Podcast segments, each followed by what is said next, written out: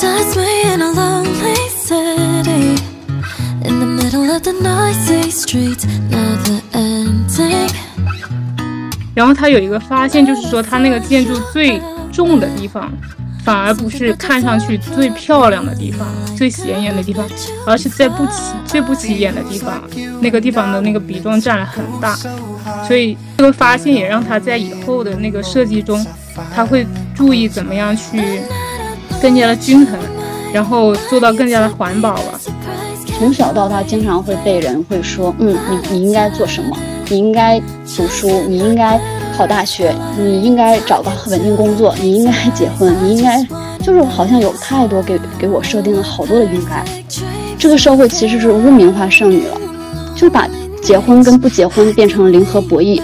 不结婚，你就是剩下的那个人，你就是 loser，你就是失败者。其实不是吧？我觉得结婚跟不结婚都是一种生活方式，甚至有很多人在中间摇摆。我不是不结婚，我只是没有遇到合适的人，或者是，嗯，怎样？我觉得就是没有必要去，嗯，变成一个非得结婚或者非得不结婚。龙马是带着笼子一起出生的嘛？刚出生的时候，笼子还很柔软，湿湿的贴在身上。幼马挣扎着站起来，笼子先是蜷曲着，然后慢慢直傲的竖立，像蝴蝶的翅膀暗中伸展。龙马一生都在自己的笼里，死的时候笼子也枯萎。龙马热爱奔跑，那一夜你听见不间断的奇异声响，你知道那是龙马拖着自己的笼子自由奔跑。我不认为真实的女人是这样子的，我不认为说哪怕是一个。就被困在这个牢牢的被困在不同之家庭里面的女人，她他的生活中就是就没有别的事情嘛？就他比如说他什么时候能够呃觉得很很轻松，觉得可以很很享受的那个时刻是什么样的呢？那他年轻的时候有没有过一些这种？梦想，或者是对未来生活的憧憬了？难道这些全都是要指望一个男人来实现的吗？而且在这个男人明明是已经如此不堪，已经呃如此只是给家庭带来负担的情况下，呃，为什么还要把他放在一个很高的位置上，而好像没有任何怨言呢？而且好像就一直不停的只有那种怀念，只有那种就盼着他回来。就是这个经典三部曲这三个作品。它是前后花费了十五年的时间拍摄的。首先，这个被遗忘的人，他花费了三年时间去拍摄，然后这一个四季，他是整整用了七年时间拍摄的。你可以想象，他每一部作品，他都是费了费了多大的这一个心思在里面。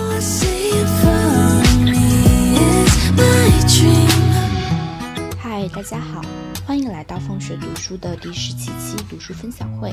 我是本期的剪辑师依依。本期的内容有五位小伙伴参与分享，下面欢迎第一位小伙伴小飞给我们分享书籍《你的建筑有多重》。好，就是这是一个建筑师的一个传记，他是一个英国的呃建筑师叫 Norman Foster。呃，其实我之前也不太知道他，嗯，但他。就是他在建筑界是蛮有成就的一个呃建筑师，呃，就我知道的有两点，呃，第一点是他呃得过那个建筑叫普利斯克建筑奖，呃，这个奖项在这个行业是蛮有分量的，呃，我的理解就是它相当于这个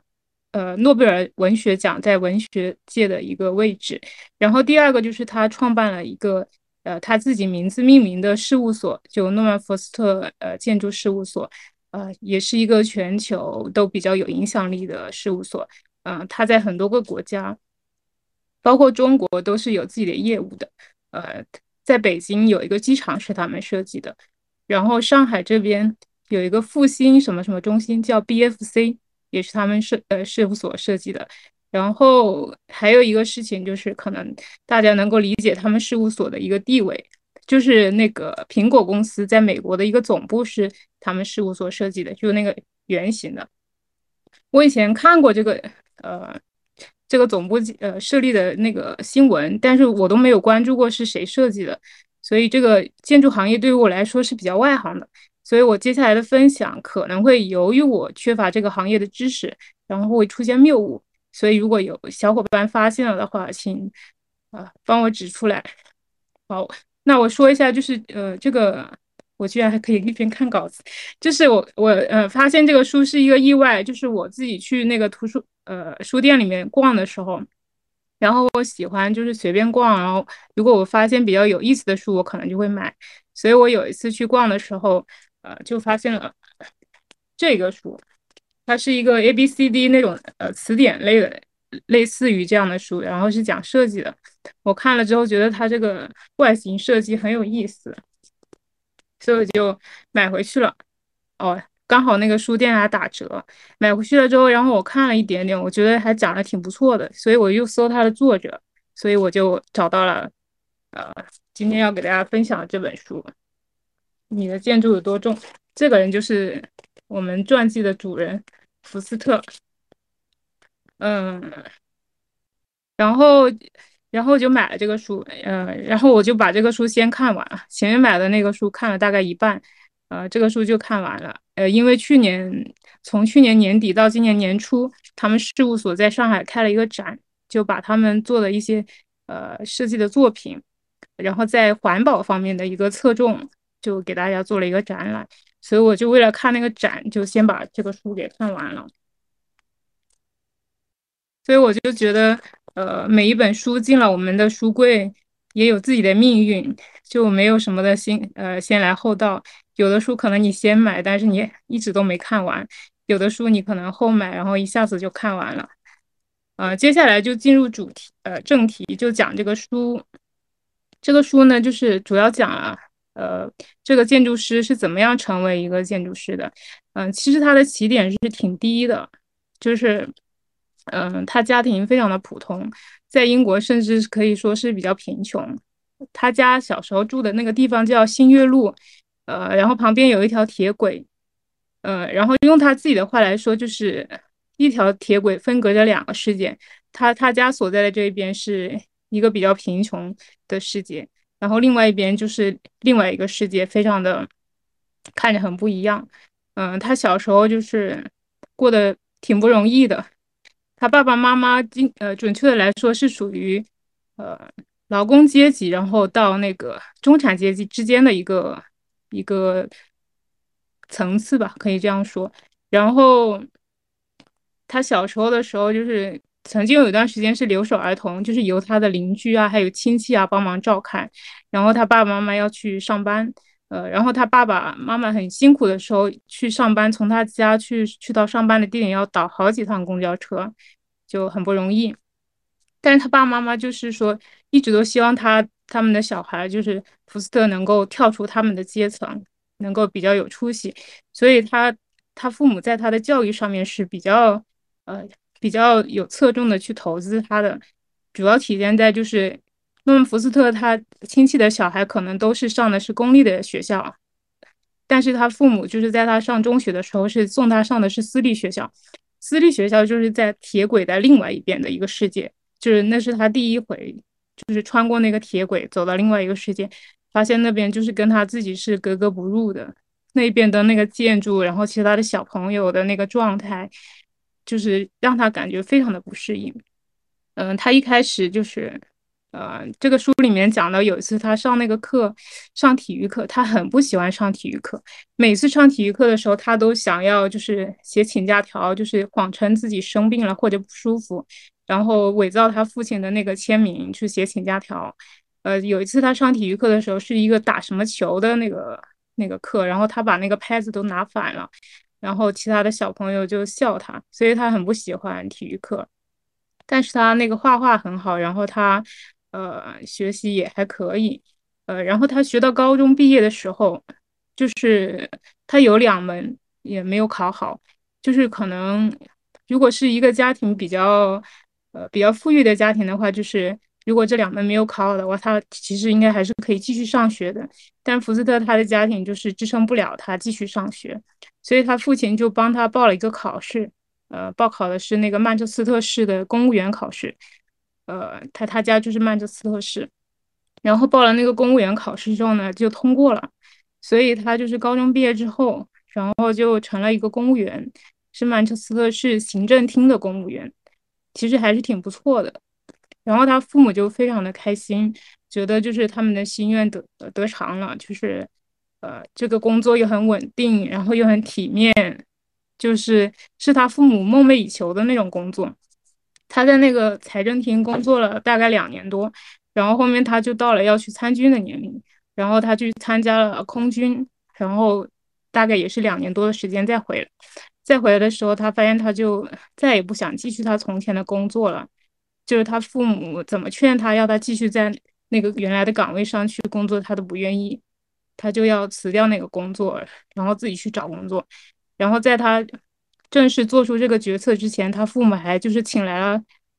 说客，好像是他舅舅还是什么人来劝他，就是哎呀，我们家那个孩子就是怎么好好的工作不想干，帮我去劝一劝之类的，但是。福斯特不为所动，他就是不想继续了。但是有一点就是说，他原来在那个行政呃财政厅上班的时候，他每一天中午就像我们现在上班族一样，中午有一个时间是你吃饭的时间，午休时间。他每次就是都会利用那个时间出去看他周边的建筑，看那个大楼，然后那个建筑的一个设计什么东西。呃，这个书里面有一个地方写到了。我想给大家念一下，我觉得他写的很细节。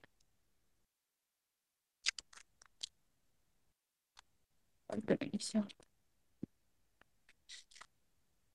嗯，他这里书上是这样说的：他说，一九五一年，福斯特才十六岁，以他的出身和经历，自是不懂得欣赏市政厅里处处蕴含维多利亚风格的巧思，所以也难怪他印象最深刻的。会是那个小便斗上方的一个小水池，但在这栋大楼里能看的还有很多。然后接下来就是讲他每天去看那个建筑。福斯特每天上班都在厅内刻意走不同的路线，研究不同的楼梯。这栋楼梯里有三柱三处主要的楼梯间，分别以英格兰、威尔士、苏格兰的石材建成，也因此得名。厅内处处是光洁晶亮的大理石。与十三世纪英国哥特风的雕刻，每个装饰细节都有自己的故事。瓷砖拼贴成的天花板上的蜜蜂是曼彻斯特式的象征。穹顶之间突出的石脊，脊是那个脊梁的脊，雕了棉绳的花样，代表曼彻斯特最初因棉花而繁荣。大门则由阿格里克拉，这是一个一个人的名字的雕像守护。他曾是罗马将军与英国总督，也是曼彻斯特的创始人。福斯特在市政厅工作的那两年，常常在桌前画画，想着怎么逃离父母苦心帮他规划的灰暗未来。坐办公室之余，他居然有本事画出高难度的作品。每回有主管经过，他便赶忙把画作藏起来，所以就是这个是他呃两年多的一个在财政厅当公务员的一个工作状况，就是一边上着班，然后一边趁机就是做点自己的事情。所以他那个呃参军回来之后，然后辞掉了这个工作，然后他一时之间就不知道自己要去做什么，所以他就各种工作都去面试。有次他去面试了一个大概是一个打印机的业务员的一个量的工作。然后去面试，人家就问他：“你为什么要来面试这份工作？”他说：“大概是因为这份工作每一个月有一千镑的月薪，然后还会配车。”当时对方那个 HR 就看他，觉得这个年轻人有一股冲劲，就觉得他很有潜潜能，但又不适合那个岗位，所以那个人就给了他一个建议。他说：“嗯，我觉得你应该去找专业的机构咨询一下，看一下你自己比较适合做什么。”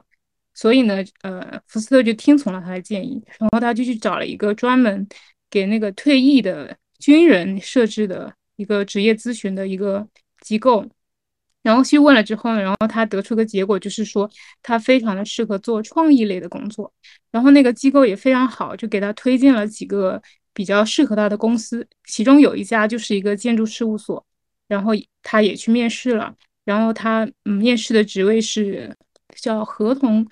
合同管理助理吧，大概就是管合同的一个职位。然后他也面试上了，因为他一有那个呃有高中的学历，第二呢他自己就是呃在那个财政厅工作过，第三呢他又有在上财政厅，在财政厅工作的时候，他也有同时上夜校去选修一些课，所以他的资历就是让他呃能够应聘上了那个职位。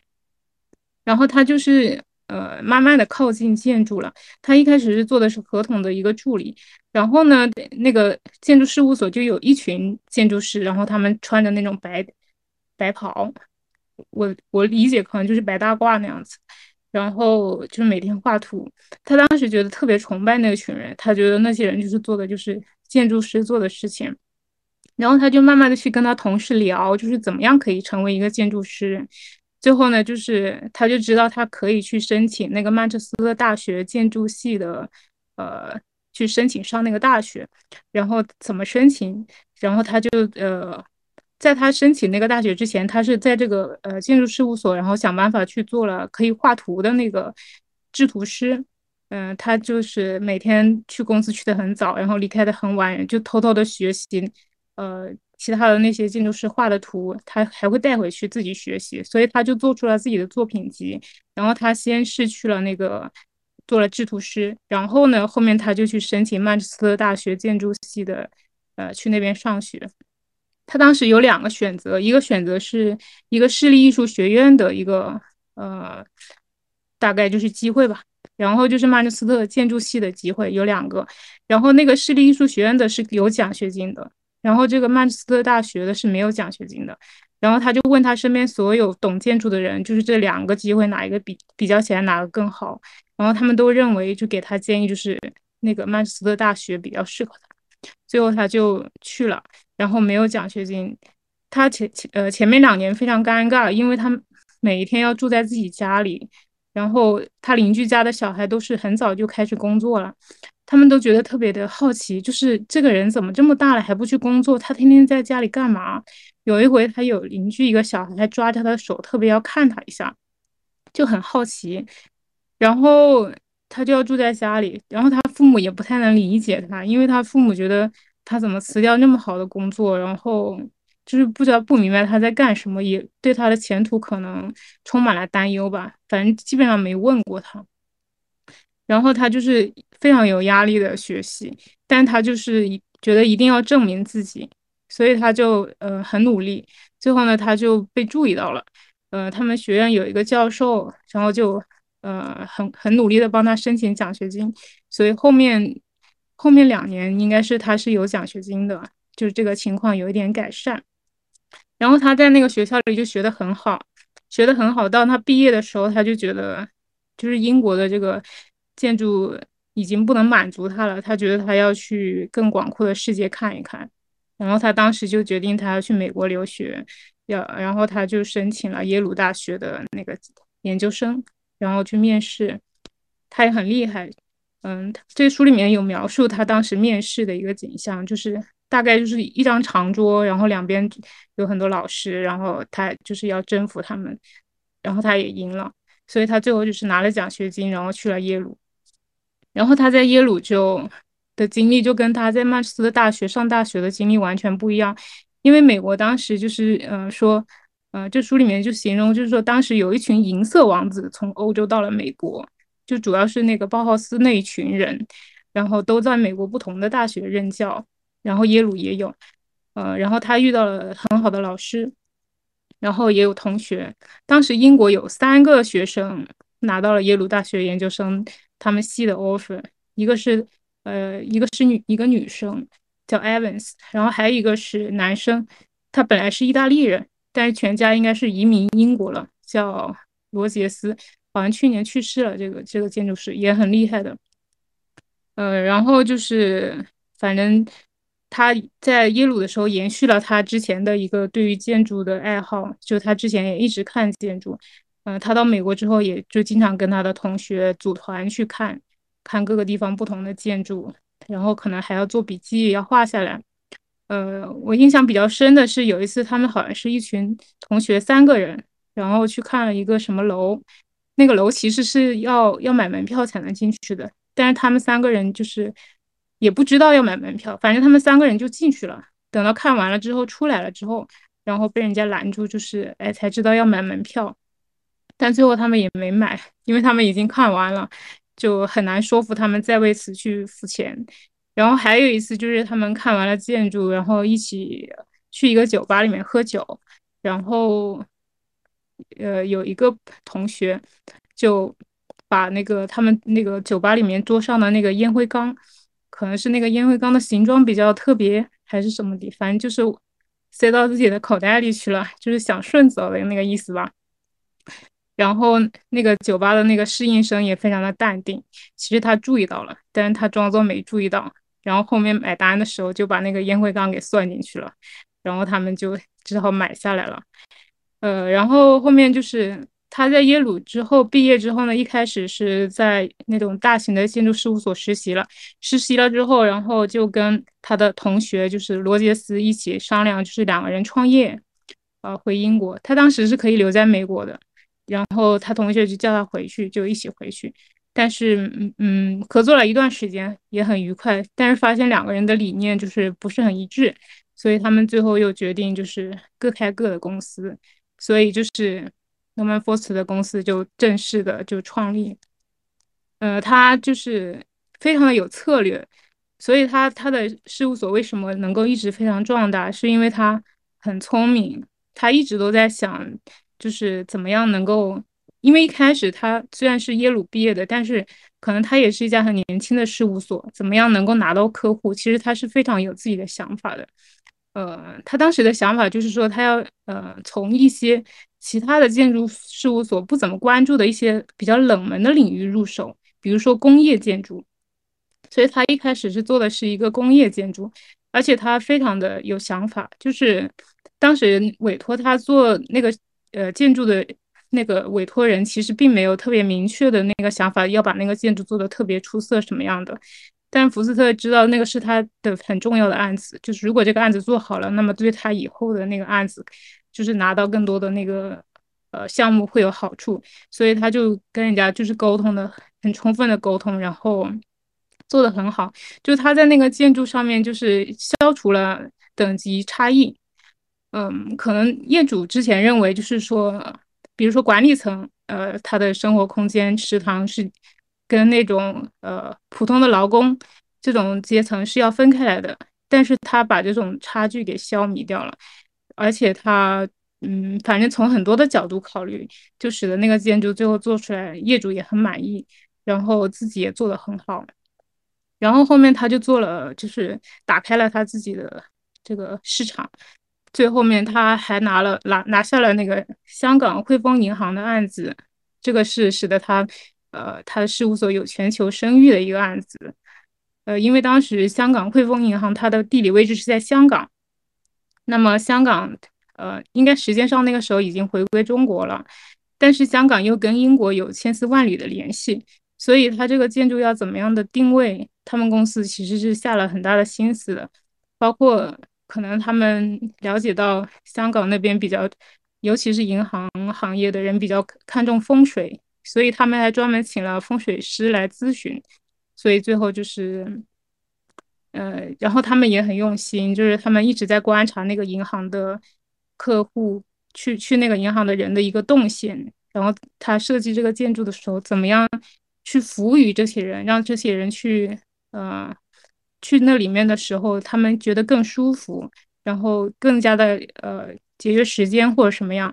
就有很多设计在里面，所以那个那个项目就最后也是做的非常成功。嗯，大概呢，反正就是就是讲了这么多，然后这个书名比较有意思，就是你的建筑有多重？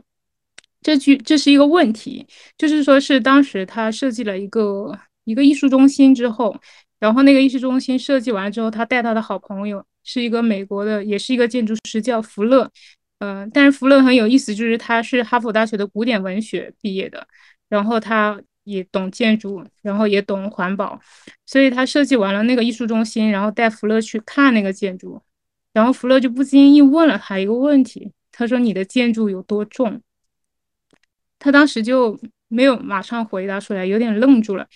因为你可，你去问一个建筑师，可能说你这个建筑的设计理念是什么？你为什么选用这个材料？你为什么选的这个颜色、这个造型？这些问题可能他都很好回答，他能一下子回答出来，然后给你讲很多。但是一下子问他你这个建筑有多重，他可能就就可能没可，他就他一开始听到这个问题的时候，他就愣住了，因为他没考虑过这个问题。所以就是嗯，他聊完之后，然后回去自己算，他就真的去算了。所以他这个人也很。不一样，就是他会真的去算一下他的建筑有多重，他就真的把它算出来了。算出来之后呢，他就发现啊，他的建筑有多重，他有一个确确切确切的数字得出来了。然后他有一个发现，就是说他那个建筑最重的地方，反而不是看上去最漂亮的地方、最显眼的地方，而是在不起最不起眼的地方，那个地方的那个比重占了很大。所以，所以就是嗯，这个发现也让他在以后的那个设计中，他会注意怎么样去更加的均衡，然后做到更加的环保吧。所以。他自己后面在 TED 有一个演讲，就叫做就是关于这个建筑环保的。他的他里面有句话，他是引用了别人的，他是说，呃，绿色是新的红黄蓝，就是就是就是讲环保的。然后他在那个演讲里面也是讲了很多他跟那个福勒之间的一个互动，就是互相启发，呃之间的故事。然后福斯特还很厉害的一个点就是。他总是能够在最关键的时候得到别人的帮帮忙，就是比如说他要拿下一些项目的时候，他有的时候去会咨询他的好朋友，然后他总是能，呃，当然这肯定是归因于他有一个特点，就是他会很认真的听进别人的意见。他在跟业主沟通的时候，业主业主说什么，他也总是能够很认真的听进去。所以有一个业主评价他，就是说说他就是，啊。能够听得进别人的意见，是一个很好的倾听者。然后他跟他朋友也是的，就是他会去思考别人说说给他的东西，然后他他再去想怎么样可以用用到他的那个建筑设计里面去。嗯，他现在有九十多岁了，然后他其实在他多少岁的时候，可能八九八十多岁的时候是得过癌症的，但是他很厉害，就是他都扛过来了。他他他的人生经历非常的坎坷，他有着有一个。他前期是跟他一起创业的，当时他跟他同学创业，然后当时还有他两个两个人各自的女朋友，四个人一起的。但是他那个那个女朋友后面跟他结婚了，然后又离开他了，然后后面他自己又得癌症了，但是他都就是都克服过来了，所以我觉得他是很厉害。嗯，我自己觉得他就是好像是一个很励志的故事。后面我自己想，就是这个福斯特的故事。就是给我的一个感觉是什么？我自己觉得它就是像我们小时候，我不知道你们有没有玩过那个游戏，就是超级玛丽，就是他要去吃蘑菇，然后吃了蘑菇它就会长大，然后他会，他可能会踩到乌龟，踩到乌龟它又会变小，然后就是他一路各种经历，但是他最后就是赢了，他拿到了那个那个锦旗。好了，我的分享就是这样，有点啰嗦，请大家见谅。我我我我先提两个问题，稍后再问大家看想不想跟你有有所互动。嗯，我对这个人有有所好奇的点，第一个是说，你说他小时候就开始喜欢画画，然后我想知道的是他对画画的这个兴趣是怎么转移到建筑上去的？因为好像很多喜呃喜欢画画的人可能都会。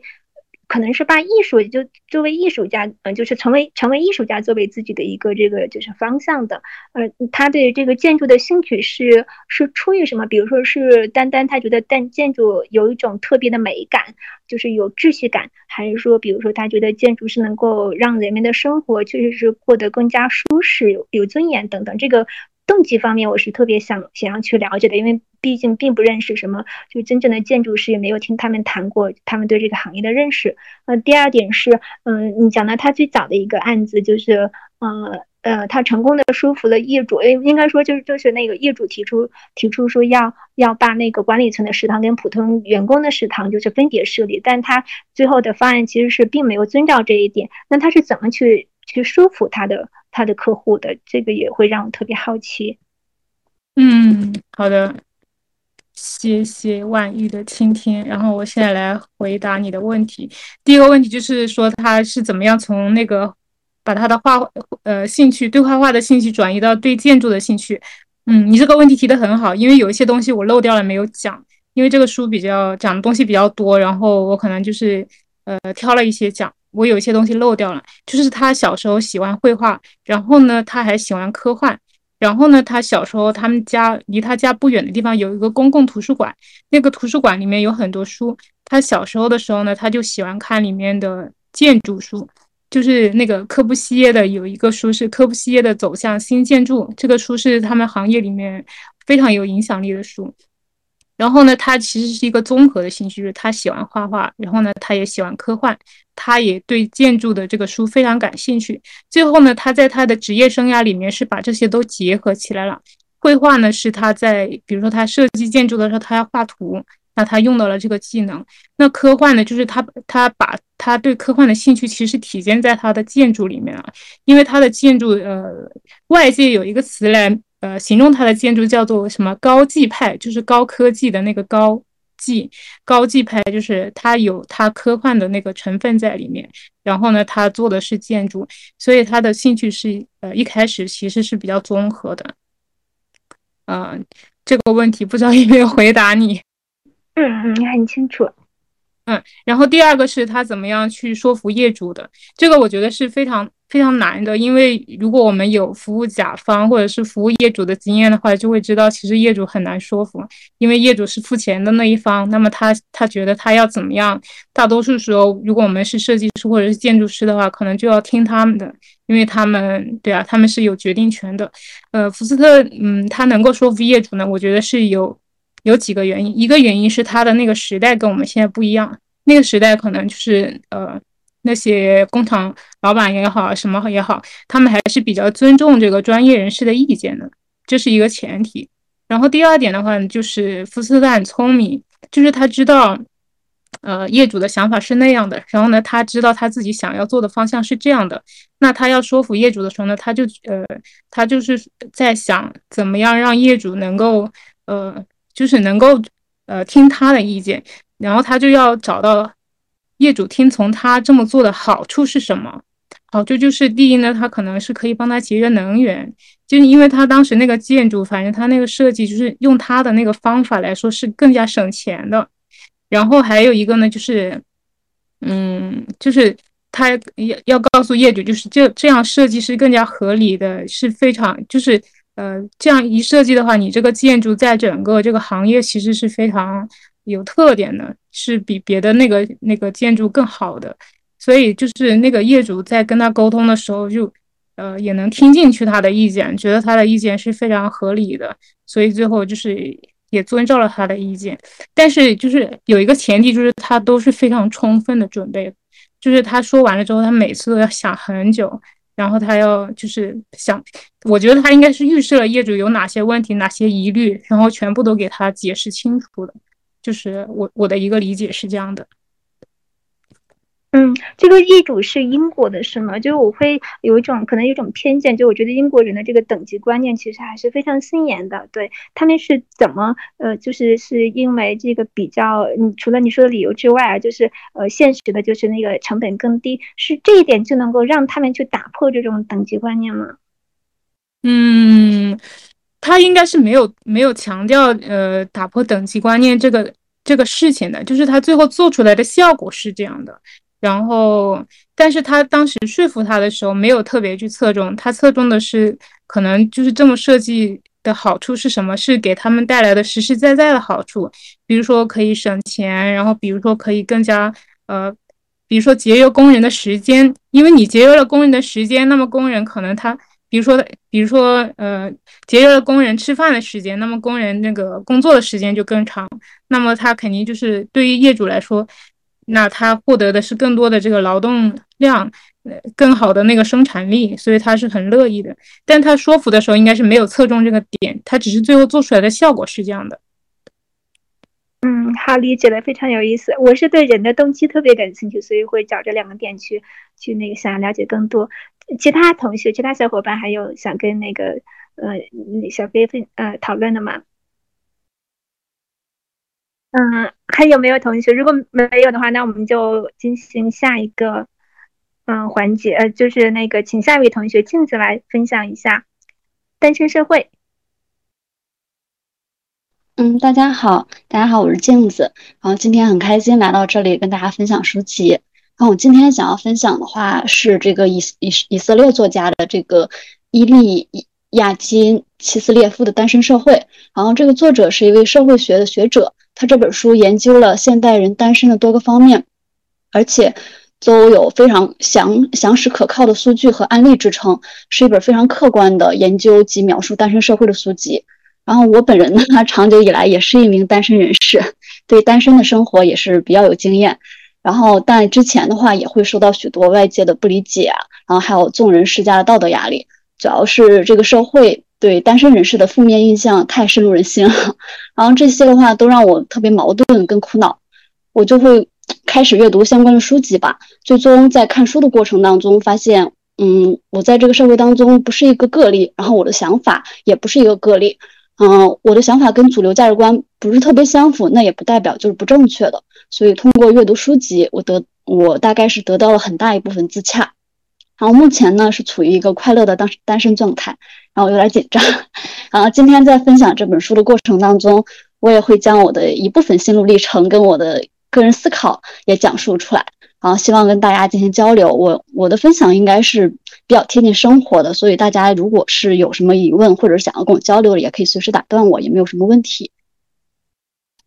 然后这本书的话，它对单身人士的定义主要分为离婚、丧偶跟从未结过婚的人，这三种都是单身人士。然后这本书一共有七章吧，然后第一章我就从每一章开始讲，因为我觉得它分分类分的挺好的。然后第一章就是讲我们为什么不再憧憬婚姻。然后，嗯，从历史的角度来看，就是从以前的历史，人们的生活和生计主要是有三个基本框架，嗯，主要是从内到外是核心家庭、扩展家庭跟以家庭组成的社地方社群，嗯，因为之前的这个文化传统及交通不不是很便利性，促使婚姻地婚就所有人几乎都要结婚，嗯，如果不结婚，那就是一个非常个例的现象。然后现在的话，结婚率。嗯，普遍下降，也可以适当包容不结婚的。然后，婚姻地位改变的八大原因主要有：第一是人口变化，现现在低低生育率，还有生低生育率的话，就是生育子女较少，就可以比较晚一点结婚。孩子生的比较少的话，离离婚的话，照顾孩子负担也会比较轻。然后或者的话，经济条件好一点，也可以做单亲妈妈不结婚。嗯，因为像之前就是三五十年前。就像我的父母他们那一代，就像我的我的我的妈妈，她有四个孩，就是她有四个兄弟姐妹。那我爸爸他是老排老六，所以说就如果说现在还是要生五五到六个，六到七个，那首先是嗯，这个女性她的黄金年龄就一直处于生育生育生育。然后这个的话是是第一个，第二个是人口变化，还有一个就是人口寿命的延长。然后随着寿命的延长，大家现在就是日本的平均年年龄好像是八十七八岁，中国应该也是七十八岁到八十岁左右。然后寿命的延长，个人离婚或者丧偶独自生活的年数会随着增加。然后因为离婚跟丧偶也算单身了嘛。然后第二个这个婚姻地位改变的原因是女性的社会角色的变化。过去的话，女性对于结婚没有太多选择，因为他们在财务上必须依靠男人。然后现今性别。趋向平等，女性可以接受教育、追求事业、获得经济收入。经济收入，我觉得吧，几乎是所有自由的基础，可以让我们在生存问题上不再受制于人，可以思考自己内心真真正正想要、想想想要选择的。然后我又感叹一点，就是我我国的独生子女政策，其实在很大程度上促进了男女平等，因为当时在独生子女政策的时候，国家层面就会，呃。从上到下，然后去宣传生男生女都一样，妇女也是半边天，然后就是让这些陈旧的观念，就是通过一个国家的一个引导，就让大家会有一点改变。然后其次就是当时利用行政强制手段，让大家只生一胎，或者是即使你生了，然后那可能也是两两胎，就一男一女，就一下子改变了以前一下子生五六胎，然后到现在城城市户口一般只生一个，然后农村的话可能现在也也最多也就是两。就之前的话，就是我我我们这一块一般也也就是俩，然后由于这从五六胎一下子变成一一两胎，然后家里面就是这种以前的话都是有过多的兄弟们竞争，然后现在这种孩子的进快速减少，就就把这些资源跟机会留给了女性，然后所以说女性也会获得前所未有的机会跟资源。然后第三个婚姻地位改变的原因就是离婚盛行的年代，我们会回避风险。在现在的个人主义社会，个人的幸福感和安康才是最重要的。然后人们在婚姻大事这件事情上也会不自觉的去权衡利弊。然后计算完以后发现离婚会危及个人幸福，而婚姻带来的好处，嗯，好像不太能弥补，所以大家都会把婚姻作为一件非常大的事情慎重处理。然后研究表明，婚姻可以短暂提升快乐感，不过结婚两年后，快乐快乐感通常又会降回婚前的标准。然后，但研究研究者也承认，这可能是选择效应所造成的，就是说，因为比较快乐的人结婚的概率高一些，而不是因为婚姻能让长期坏脾气的人变得开心。最后，研究者还补充，离婚的人不会比原来更快乐。幸福感会降到基准以下，而且不会回升。所以大家综合判断以后，为了避免风险，一般都会干脆不结婚或者晚结婚。但研究者又表明，晚结婚每晚结婚两年，离婚的概率就会上升百分之十到百分之二十。所以可能殊途同归，大部分都是要单身的。然后第四个改变婚姻地位的原因是经济因素。当今社会，不论经济状况是贫乏、稳定还是富有，然后这三种情况都给人们提供了维持单身的充分理由。经济贫乏的话，担心收入不足以养家，尤其是社会把经济稳定、有收入、有稳定收入、有车有房作为恒定结婚的一个普世标准，尤其是中国，就是大部分人还是有这个传统观念的。然后，嗯，那么很多年轻人就会担心。哦，那我太穷，可能没有那么强的物质基础，那我是不是不适合走入婚姻？我想要再积攒一些财富，然后会造成晚婚或者不结婚。而经济平稳跟经济富裕受到个人主义、消费主义的影响，然后会更加追求自我实现，会思考婚姻对自己是否有利。然后资本主义跟个人主义的盛行，让隐私变成受欢迎的商品，收入提高。让人们可以有能力的按照自己价值观生生活，而现代人通常选择独立而非婚姻，更注重隐私而非家庭生活。然后第五个影响那个婚姻的地位的变化是教育因素，受教育程度越高的，越经常建立，呃，这个关越难建立婚姻关系，转而追追求个人及事业目标。然后第六个的话是宗教变迁，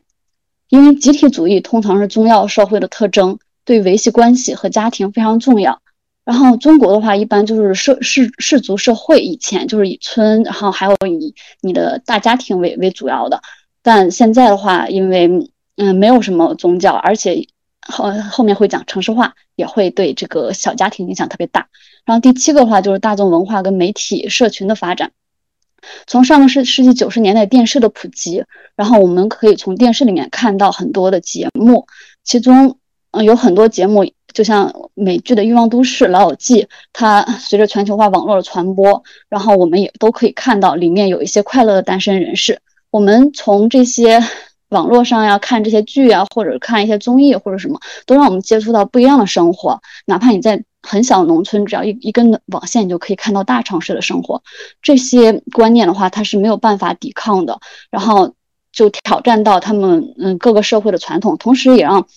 嗯，个人开始思考，哎，电视里面的那种情况，那我是不是也可以去做呢？啊，就像小时候我就会想，我一定要摆脱我的小农村身份，我要考出去，我要啊得到自由。在如果在村子里，对我经常会思考一件事情之前，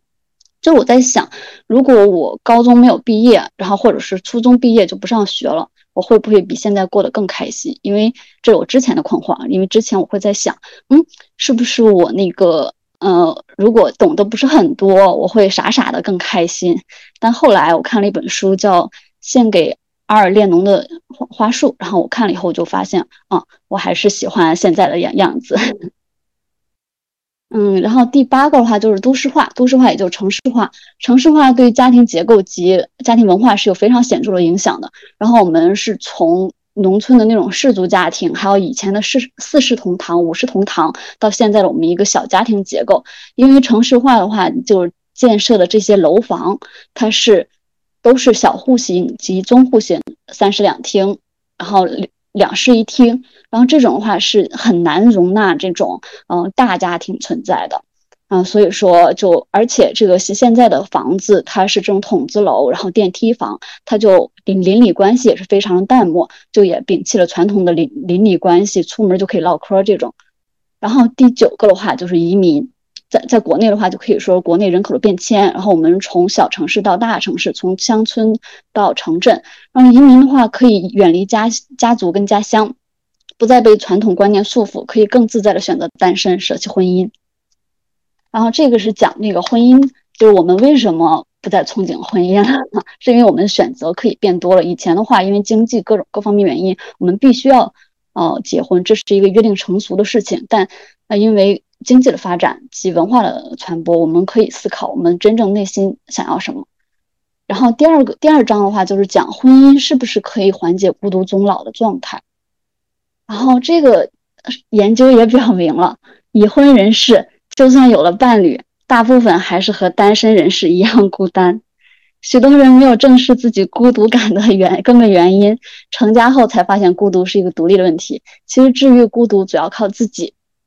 其实同样的，我我我认为还有一个安全感问题。曾经我听过一个段子，说缺乏安全感才是最广泛的妇科病吧。然后许多人结婚也都是为了安全感，觉得婚姻可以带来安全感，成为避风港。但是看大家看电视剧。其中应该是前年特别火的那个《三十而已》里面特别嗯火的一句话，就是说我以为你是我的避风港，可是后来发现风雨都是你给我带来的。就是其实身边的例子，还有明星的例子，其实很很多很多了。嗯，当然也有幸福的婚姻。然后婚姻就是其实不是童话故事，从从此王子跟公主幸福的在一块生活。婚姻有很多的矛盾需要磨合，两个人都需要时间去。嗯，我觉得婚姻应该是两个。可以独立思考的成年人，然后一起去解决问题，互相磨合，然后通过解决问题，两个人会的感情变得更加深入。而且，我觉得安全感靠别人给，那就是其实就是把控制你人生的权利交给了别人，那这就是对伴侣的风险投资。那可以保证他后半生一直是上升股吗？如果这个股它下跌了，你的安全感就是不是你就时而安全，时而不安全？但很多人，我觉得靠靠别人的话，你就没没有办法知道什么时候上升，什么时候下跌，那你其实更痛苦，就会患得患失嘛。就像恋爱当中，我觉得还是要，嗯，自己强大，自自己认可自己，安全感自己来给。那么，我觉得两个人就可以互相更好一些。利用别人来缓和自己的恐惧，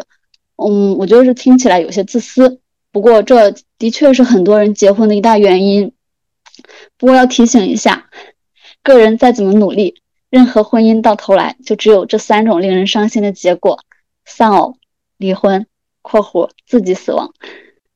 就没有人知道自己的婚姻会如何收场，但我们都倾向于相信自己过得会比别人好。没不过，没有任何证据显示我们个人的期望跟婚姻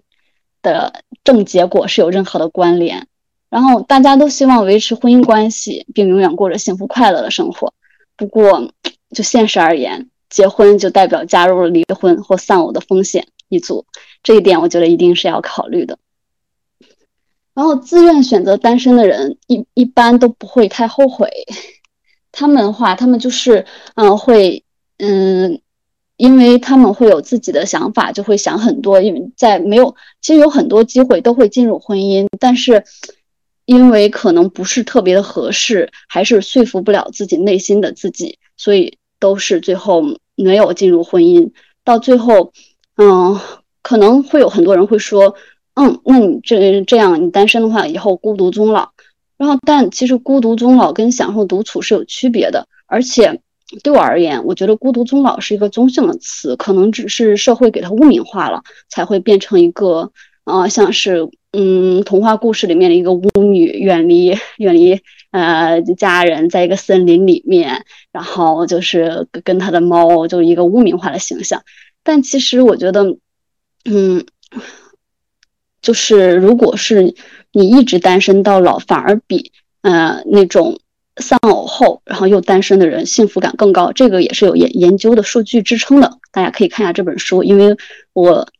准备到这儿已经断了，这个书实在是太好了，所以我就前面我就准备了很多，发现。准备的时间太不充分了，然后准备到这儿我就开始自由发挥了。嗯，但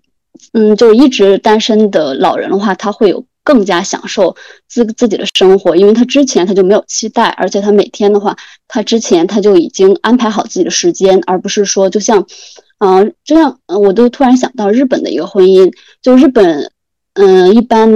之前的女生都是家庭主妇，所以等到呃丈夫退休以后，一般丈夫的这种不适应感会特别特别的强，而妻子是一直是很适应的，呃。就是丈夫的话会过得比较不开心，嗯，这这个也是同样道理的，因为他如果是单身一直到老，那么他这个一直单身的跟突然中间丧偶单身的，他的适应社会的能力是不一样的。所以说，嗯，大家不要去污名化这个孤独终老。其实，嗯，一个人的老去，我觉得，嗯。这个我可以推荐一本书籍，是上野千鹤子的，叫《一个人的老后旅程》。我最近也在看，看了三分之二了。就是我，我觉得这个社会现在有很多这种单身到老，然后但其实是快乐的单身的。大家不要被那种社会嗯给污名化，给那种孤独终老。然后之前不是有一个综艺节目叫做。是讲装修的一个，不是说有四个呃不五个单身的大姐，她们就是去到云南买房子，一块儿结伴养老。其实都有很多很多养老的，呃嗯东西，其实不用害怕孤独终老，而且也可以寻求朋友、亲人、宠物的陪伴。就是我们有时候无法选择是否独身一人，但是我们可以决定要不要觉得孤单。第三个的话，第三章是讲社会压力跟单身歧视的。嗯，中国自古以来就有家本位的观念，然后为了社会稳定，整个社会塑造了一种，嗯，以家庭为主流的文化。然后就是什么，我我们之前的儒家文化就是小家大家，甚至国家为了稳定会甚至会宣传什么舍小家为大家，然后还有。家里面就有孝文化，这个我好像我听过咱们之前讲的一些就关于孝道的这些我就不讲了。然后这个文化逻辑其实经常影响我们的选择跟行动，这些想法很大程度上基于这套逻辑，它制定出单一的人生计划。然后这个人生计划呢，它有着基本流程，也就是说有一个固定的嗯线路图，上面罗列了每个人必须随着时间的跨越的里程碑，就是给我们每个人。设定一条准确的、呃正确的道路，然后就无形当中求学、工作、结婚、为人父母，然后照顾照顾孩子。那么我们的一生就对大家来说，就是对社会来说，就是一个嗯正常、正确的人生。这段关于自然跟历程的典型描述的话，特别着重于什么是正确的人生历程跟必必要行动，在正确的时间点，符合每一个阶段的内容，用正确的步伐走在正确的人生轨道上。嗯，经常从我也是，我从小到大经常会被人会说，嗯，你你应该做什么？你应该读书，你应该，嗯，考大学，你应该找个稳定工作，你应该结婚，你应该，就是好像有太多给给我设定了好多的应该，但我其实我之前其实是受困于此的，因为我也被这个社会的这种文化所所绑架，但后来我也，我就目前我我也在思考。这个以后可以交流，然后还有就是，嗯，单身歧视，单身歧视其实在社会当中也有很多的例子，只是我们可能不是很常见。就比如，同样的职位，已婚人士就比未婚的可能要赚得多，因因为就是在升职的过程当中，或者是别人给你的认知当中，大家会觉得已婚人士是一个靠谱的，是一个温暖的、有责任心的。嗯，他们会觉得，哦，那他都结婚了，尤其是男性，他会觉得，哦，那他是要有家庭要照顾了，那他肯定不会，呃，干着干着就跑路，那他大家就会有一个隐隐形的一个对已婚人士有一个优待，那对已婚人士的优待，那不就是对单身人士的歧视吗？所以说，其实生活当中还有很多这种对单身人士歧视，但是这个就不一一列列举了，你们可以看书，书里面讲。还有就是结婚原因，经常的话，我觉得我我听到最多的一句话，因为我是女生嘛，然后就会说，到一定的年龄，你就应该结婚嫁人，要不然就会成为剩女。然后也会给我强调说，嗯嗯，赶快结婚吧，要不然你就过了生育年龄。嗯，你你这个年龄，你得在三十岁之前结婚，要不然的话，你三十岁以后找的都是二婚的。就是我经常会。会别人去会帮我去提醒我的年龄，会帮我敲时钟，我的结婚年龄，我的生育年龄，周围的人一直在给我提醒，但是我觉得 没有必要吧。其中里面就讲了人们哪些人们，就我周边的亲人、朋友、同事，甚至在火车上遇到的陌生人，他们只要看到我是单身，都会说：“嗯嗯，那毕业了吗？”我说：“毕业了。”那么就会说：“赶快结婚。”他们这。将这个社会期待通过道德的力量赋予到大家的身上，我觉得深深受到知识、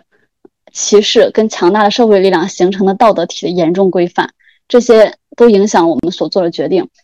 其实这些正确，就所谓引号正确的道德规范，其实从小开始就像空气一样弥漫在我们的身边，然后让我们觉得，嗯，好像是正确的，我应该。结婚呃不上学结嗯工作结婚生子这些的话，让我们的想象力受到了限制。社会文化的灌输，让大众将结婚生育成为美满幸福的唯一正确的人生剧本。然后这样的些想法这么多年渗透在我们的意识当中，嗯，就是这样单一的想象让我之前受困于结婚这件事情，因为结婚生育象征着人生的常态旅程，也是必经之路。这件事情变成了理所当然的事情，然后我好像很，以之前是很难突破这个思维去想这件事的合理性和我们有没有剩余的其他选择。其实后来我就在想，成为剩女又怎么了吗？这个社会其实是污名化剩女了，就把结婚跟不结婚变成了零和博弈，不结婚你就是剩下来那个人，你就是 loser，你就是失败者。其实不是吧？我觉得结婚跟不结婚都是一种生活方式，甚至有很多人在中间摇摆。我不是不结婚，我只是没有遇到合适的人，或者是，嗯，怎样？我觉得就是没有必要去，嗯，变成一个非得结婚或者非得不结婚。嗯，我觉得这个是可以，嗯，尊重，尊尊就是不同的生活方式都要尊重的。然后，呃如何克服单身歧视？就是首先，我们应该意识到单身的歧视，意识到以后可以了解，嗯，嗯，歧视后面的原因，进而去理解跟克服，然后把负面印象内化或者选择不在意这些看法，都是决定单身人士快乐与否的关键。还有就是建立正面的自我观感、自我认知跟自我接纳，就是只要你能接纳自己，你身边人也会接接受你的真实模样。我就是后来想了一下，我觉得，我觉得。嗯，结婚跟不结婚，一开始我我是小时候我也在期望结婚，就是我因为我是被文化塑造的嘛，小时候就会啊，你是女孩子，你应该玩过家家，你应该玩娃娃。那么女孩子之间也会谈论说，嗯，那你什么时候结婚呢？大学的时候甚至甚至我们寝室四个人也会聊天说，哎呀，不知道你，嗯，谁是哪一个第一个结婚的，谁是最后一个结婚的？嗯，那会不会是你们想哪一岁结婚？我忘记我当时回答，大概就是我可能是三十岁之前吧。然后，但是其实我现在也快三十了，但我觉得我应该结不了婚，但我也无所谓了。我后来的话，我就在在我二十五岁左右的时候，我就在跟身边人博弈的过程当中，我就在思考。嗯，结婚真的是我唯一的道路吗？我后来想了想，其实不是的，我也我也可以选择不结婚。当然了，我不是一个坚定的不结婚，我肯定是一个中立的人。我就是一个，我觉得，嗯，遇到一个非常合适的人或者喜欢的人，那么我肯定也是不抗拒的。但是呢，你要是非得嗯跟我说一些你到年龄了，或者是嗯，就像我爸会跟我说，你不结婚我就不会安心。嗯，你不结婚我怎么放心？这些都不是我让我能够结婚的理由。然后我也会觉得我现在的生活很开心，我不会去觉得我不结婚的话，嗯，我现在就感觉很孤独。因为克服孤独感的话，就是我会就像我在加入这些社群，然后我会自己，嗯嗯去。嗯，剖析自己的内心，我有时候会写阅读感受。然后，我要是想要跟别人分享，我甚至还有一项比较传统的观念，就是我去找了一个 A P P，因为我不太想要去跟嗯别人去建立一个非常浅薄的社交关系，然后我就去找了一个呃写信的 A P P，去跟一些网友们写信聊天。因为写信的话，因为很慢，所以就不会有那些急功近利想要过来跟我。急速的发生点什么人，所以就能筛选掉。然后也会参加一些城市的社群活活动。我也养了两只猫猫，所以我就觉得我的生活是很开心的。我我没有觉得因为嗯，就是如果我不结婚我会怎样？那我肯定是先过好我自己。就是，所以我现在的话，我就每次我身边人跟我聊天，或者是我父母，甚至我姥姥，然后跟我聊的时候，我都会反问。就像我爸的话，他就说：“你你不结婚是为了你不能让我安心，跟不能让我放心。”那我就会反问，我说：“那如果我我跟那个人结婚，我不开心，那我不开心，你就放心跟安心了吗？” 他们每次都会觉得我强词夺理，但是确实他们说不过我，那就 OK。我们现在就保持一个各自尊重的状态。其次，我也是其中的里面的一个政策，就是我是算是移居了，我没有在老家生活，所以天高皇帝远，他们管不到我。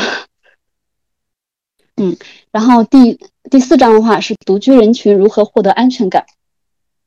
啊，其实我刚刚都已经讲到了，就是我们我我的话会养猫呀，然后还有就是因为人的话会有情绪的，就孤独的话肯定是有社会性孤独跟情绪孤独。社会性孤独的话，就是像我刚刚讲，我就会去嗯跟网友写信，因为我知道虽然我不认识对方，但我知道对方会认真的看跟认真的回复。然后还有我会参加，就是在城市里参加羽毛球社团，或者是跟他们剧本杀，或者是还有同事呀或者之类的。然后情绪孤独的话，就我可能就是情绪孤独，应该是写信吧。我会写一些自己的东西，然后还有我就看完书以后会写公众号，就把我的一些感受就写下来。我觉得都很，还有就是小猫咪，它真的很能缓解我的情绪性孤独。然后后来了，这这个的话就是，嗯嗯，这这书里面有一句话，就是关于独居人群如何获得安全感，他说，嗯。采访了一个人说：“说请不要认为我们是身不由己而别无选择的可怜虫。我做过调查，像我们这种人，大多数都是自己选择要这样生活的。我们快乐、独立且自由。欢迎你来看看我们，这也是我想说的。然后第五第五章的话就是后物质主义的价值观跟单身。嗯，我觉得我很我很感谢生活在现代社会。就是如果生活在五十年前，我都觉得我可能不会像现在这么自由的生活。”我会受限于不能，因为教育资源及经济各能可能各方面原因，我都可能是一个，嗯，在村子里生活的一个普普通通的女孩儿。我最近在看那个《幸福到万家》，然后我就看到赵赵丽颖演的那个角色，我就又开始思考说，如果我我高中毕业不上学，我会不会，嗯，怎怎样？然后我就想到，那我可能也是那种很固执，然后很。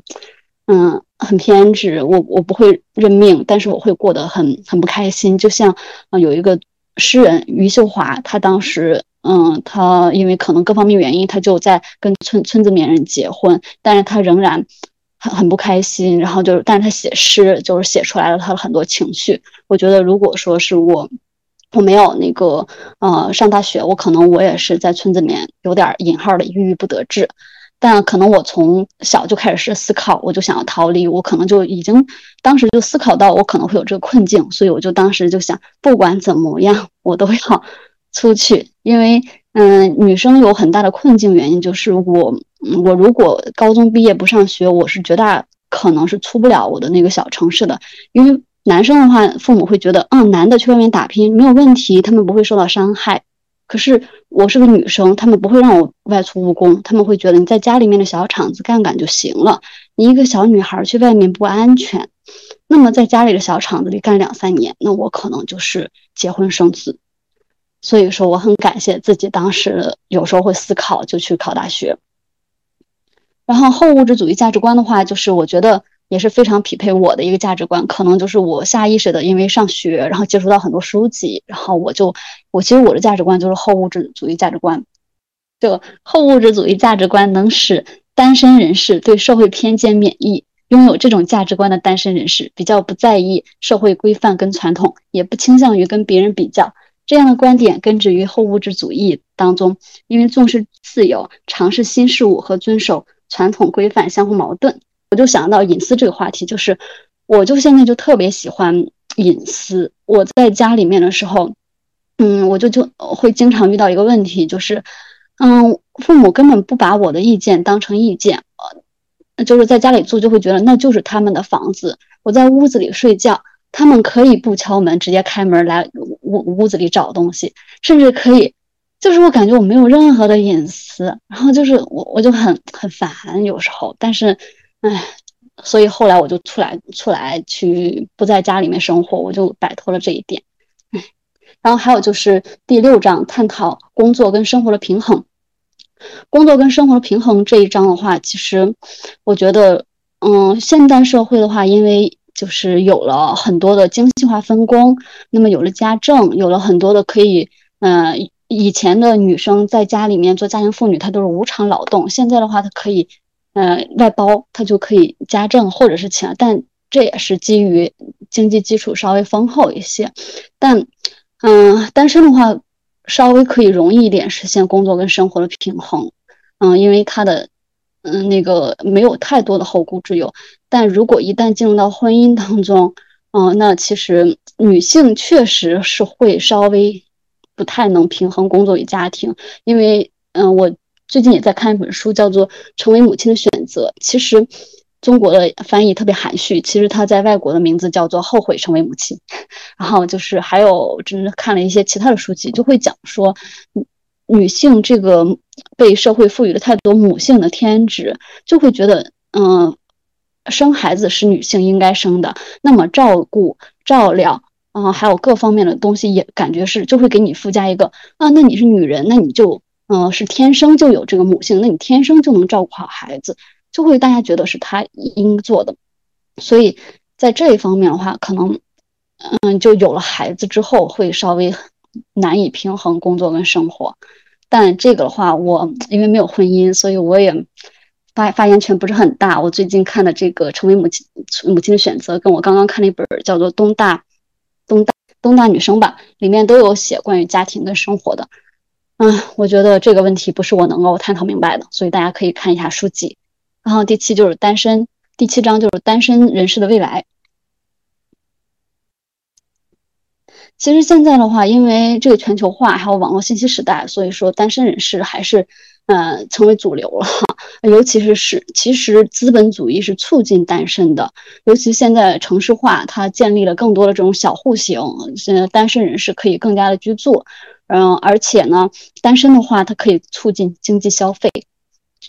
所以就会形成一个正向循环。嗯，单身，如果你是一个家庭，那么你可能只做一份饭，你只买一个冰箱。但是你要单身的话，这一个家庭变成了三个人，那就要买三个冰箱，买三个房子。所以同理可证。所以单身话，其实资本主义在。促进单身，但单身人士的话，他也是自己选择的原原因。所以说，我觉得大家还是改变心态，看待自自己，然后更加注重自我实现，做快乐的单身人士。然后这本书的结论是：国家、城市、社会制度可以为单身人士做什么？它里面讲说，首先政府跟政策制定者首必须先认识到单身人士面试的不公正待遇，并随之而来的歧视，然后其。第二是寻求保护跟促进单身人士幸福的政府跟当局，呃，不仅要努力消除周遭无所不在的负面印象，也要积极鼓励以快乐单身为主题的研究跟相关发展。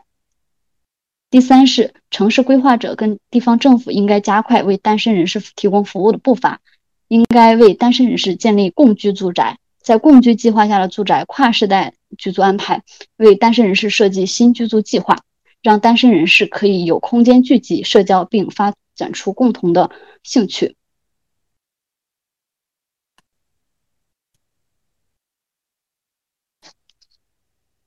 然后我的分享就到这儿了，讲的有点多，也有点乱，准备的不是很充分。大家有什么想要问的，也可以直接问，或者有什么讨论的。有没有想跟镜子分享的、交流的？嗯，谢谢静子的分享。然后我听到你在提到那个婚姻，婚姻让人更快乐的时候，我觉得我能理解，因为两个人，呃，因为因为快乐而在一起，那么他们结婚之后会更快乐，我觉得是合情合理的。但是离婚让人更不快乐这一点，我还有点意外。呃，因为我觉得如果两个人想要离婚的话，那应该是不太开心、不太快乐，然后他们想结束这种不开心、不快乐的状态。那么结束之后，就是我的理解，他们应该会更开心一点吧，至少。所以我就想问一下，就是书里面对于离婚让人更快乐，呃，不，离婚让人更加快乐一点，就是这一点有没有更加具体的解释？还是说，嗯，我其实理解错了，或者我听错了？嗯，是离婚让人更加不快乐，就是离婚以后快乐感会降，会回到单身，就是回到单身时候的基准以下。也我觉得这个问题的话，书里面没有特别的表明，只是写了一个研究研究证明。但是我看过另一本书，叫做《离婚不受伤》，然后大家可以看一下这本书，我觉得也是很不错的一本书。正好这个作者。一一，然后上了那个怎么办脱口秀最新的一期，然后就是我也觉得很有缘，就我也我也是最近刚看完，这里面就是离婚律师跟一个心理学专家他们合合写的，把一些十几个案件就离婚案件，然后写的，然后你看完以后会觉得，嗯，离婚确实可能就是会让人更更加不快乐，因为，呃，能写到这本书里都是叫对簿公堂的，那么它它都是矛盾比较突出的。这里面的一些案件，就会让人感觉，曾经结婚时候那么开心的人，到最后就是猜忌、背叛，然后各种抓马的事情。我觉得，就是人，你你想，有的像诉讼的话，就要经历一到两年，这一到两年，你就要跟这个人去撕扯。所以，其实这个婚姻的话，可能会给你带来一个负面影响，让你以后更加更加慎重。然后，其次的话，你会想到你曾经跟一个亲密的爱人。就那么那么亲密的人，到最后形同陌路，可能也会影响你对感情的一个快乐值吧。我觉得是，这是我的理解。嗯，好的，好的，谢谢。嗯，刚刚好像我看到这个评论区说，为什么书里说离婚率会随着结结婚年龄的增加而增加？这个的话，嗯，我觉得你可以看看书，因为这个具体的我也有点忘记了，但可能也是他们的一个研究表明吧。这个，我我确实，这个我就具体的数据方面，我我记记得不是很清楚，但是数据的原因我记得不是很清楚，不好意思。我说一个猜想，有可能是因为。啊，就保持那个单身时间更久的人，其实是呃，对外界、对另外一个人跟自己共同生活的忍耐度，其实是更会更低。就是可能有很多呃，在别人看起来不太重要的事情，就会触犯到他的一个底线。他会跟自己以前单身的状态相对比，觉得说并没有自己就是之前呃过得好，所以可能他就会。而且我觉得总体来说吧，可能还是因为，呃，选择独身的人是更倾向于就是维护，呃，尽尽最大可能、尽最大努力去维护个人的自由，就是为了自由这一点，他可以去牺牲稳定，牺牲就是呃满足别人的预期的这种就是这种压力，嗯，所以可能会导致他们在遇到一些呃就是让他们不愉快的局面的时候，可能就通过离婚来来寻求解脱吧。就是刚刚那个镜子说了一点嘛，就是那个独生子女，他其实也是促进了男女平等。然后这个就让我想起来，我原来看到的一个观点，就是呃，西方国家他们就是这一个呃性。怎么讲？是女性运动，它其实是自下而上的，然后所以他们的这一个性别意识就是这些普及的可能比较好。然后我们国家呢，都是通过自上而下的。比如说建国初期的时候，因为我们的这个劳动力不足，毛泽东他不就提出了一个口号嘛，就是妇女能顶半边天，其实也是为了增加这个劳动力嘛。然后包括这个独生子女这些政策，其实它的本意都不是为了增加女性的地位，但是它是呃也相当于通过一些政策从上到下促进了这个女性的一点地位，所以这个也是导致为什么我们经常说到了二零二二年我们的性别意识还这么落后的一个原因，可能也就是它不是我们不是从根本上来提高这个女性地位，就是我想到了这一点，嗯。嗯，我觉得你说的非常非常好，这也是我想我想我想到的，对吧？就是就我我我觉得跟你不约不约而同吧，就是我们国家确实是自上而下的，所以说就会，嗯，其实，嗯，当然了，我们这些政策的话是，其实他一开始就像你说，他不是个想要平权，他是想要解放生产力，跟他想要就是控制人口的，但他同样给我们女性带来一些意外之喜，嗯，但就像你说，就像今现在二零二二年了。嗯，网络上甚至会出现很多听起来很可怕的厌女言论，然后这些就是因为我们没有自下而上，我们是自上而下的，所以说其实有很多观念只是看似被喊出来的口号，那是会影响一些，但它不是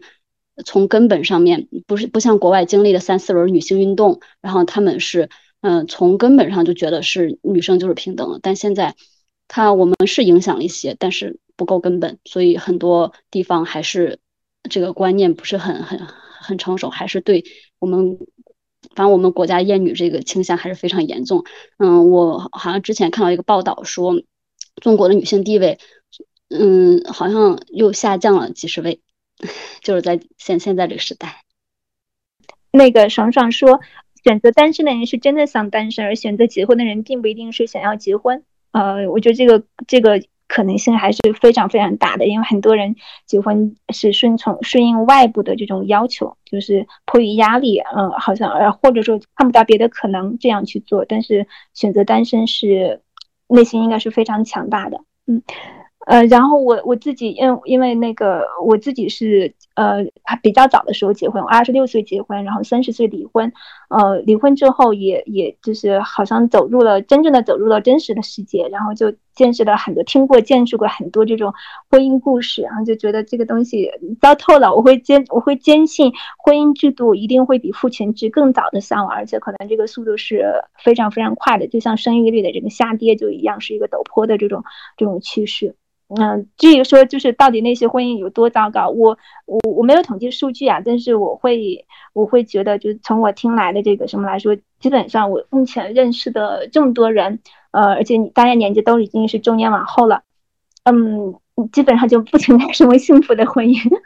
对，但但是这里我也要想要去声明一点，就是我觉得，呃，那个单身，呃，跟结婚它不是就是完全的一个互补的，就是就除了单身跟结婚之外，还会有别的很多的状态，比如说是有有有伴侣关系，或者说甚至是处在开放关系中，但是并不选择进入婚姻，嗯嗯，或者是就是结呃结了婚，但是但是就是可能两个人是。出于一些特别现实，比如说为了拿绿卡这种原因而而走的这个形式，但是两个人是决定不养孩子，就他们始终是没有呃繁繁殖下一代的这个呃想法的。我觉得他们的生活状态可能也并不在这个统计数据之列吧，或者说这这些人毕竟还是少数的吧。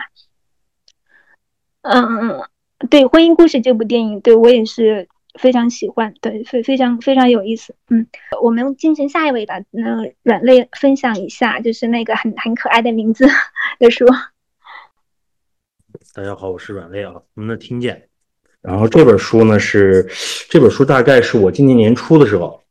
嗯，今年年初文景发了他们的二零二一年的这个叫什么呢？新书新书的这个介绍里边，然后我发现了这么一本书，然后当时觉得名字很有趣，然后一看是范晔写的，范晔就是那个翻译了好几本特别难的书，咱们比如说什么《百年孤独》。万虎归一，三只忧伤的老虎，未未知大学都是他翻译的。这个我相信你们应该就别的可能不一定，但是这个百年孤独是他翻译的，这个咱们都知道，对不对？而且他好像还，他好像在出镜了那个，但是还有书记二吧，好像。然后人也特别有意思。然后我就寻思着，要不然就是哪时候买一本吧。然后刚好赶上前阵六幺六幺八，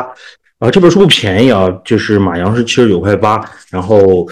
正常到手的话，你三折八三百二十四也得二十四块钱，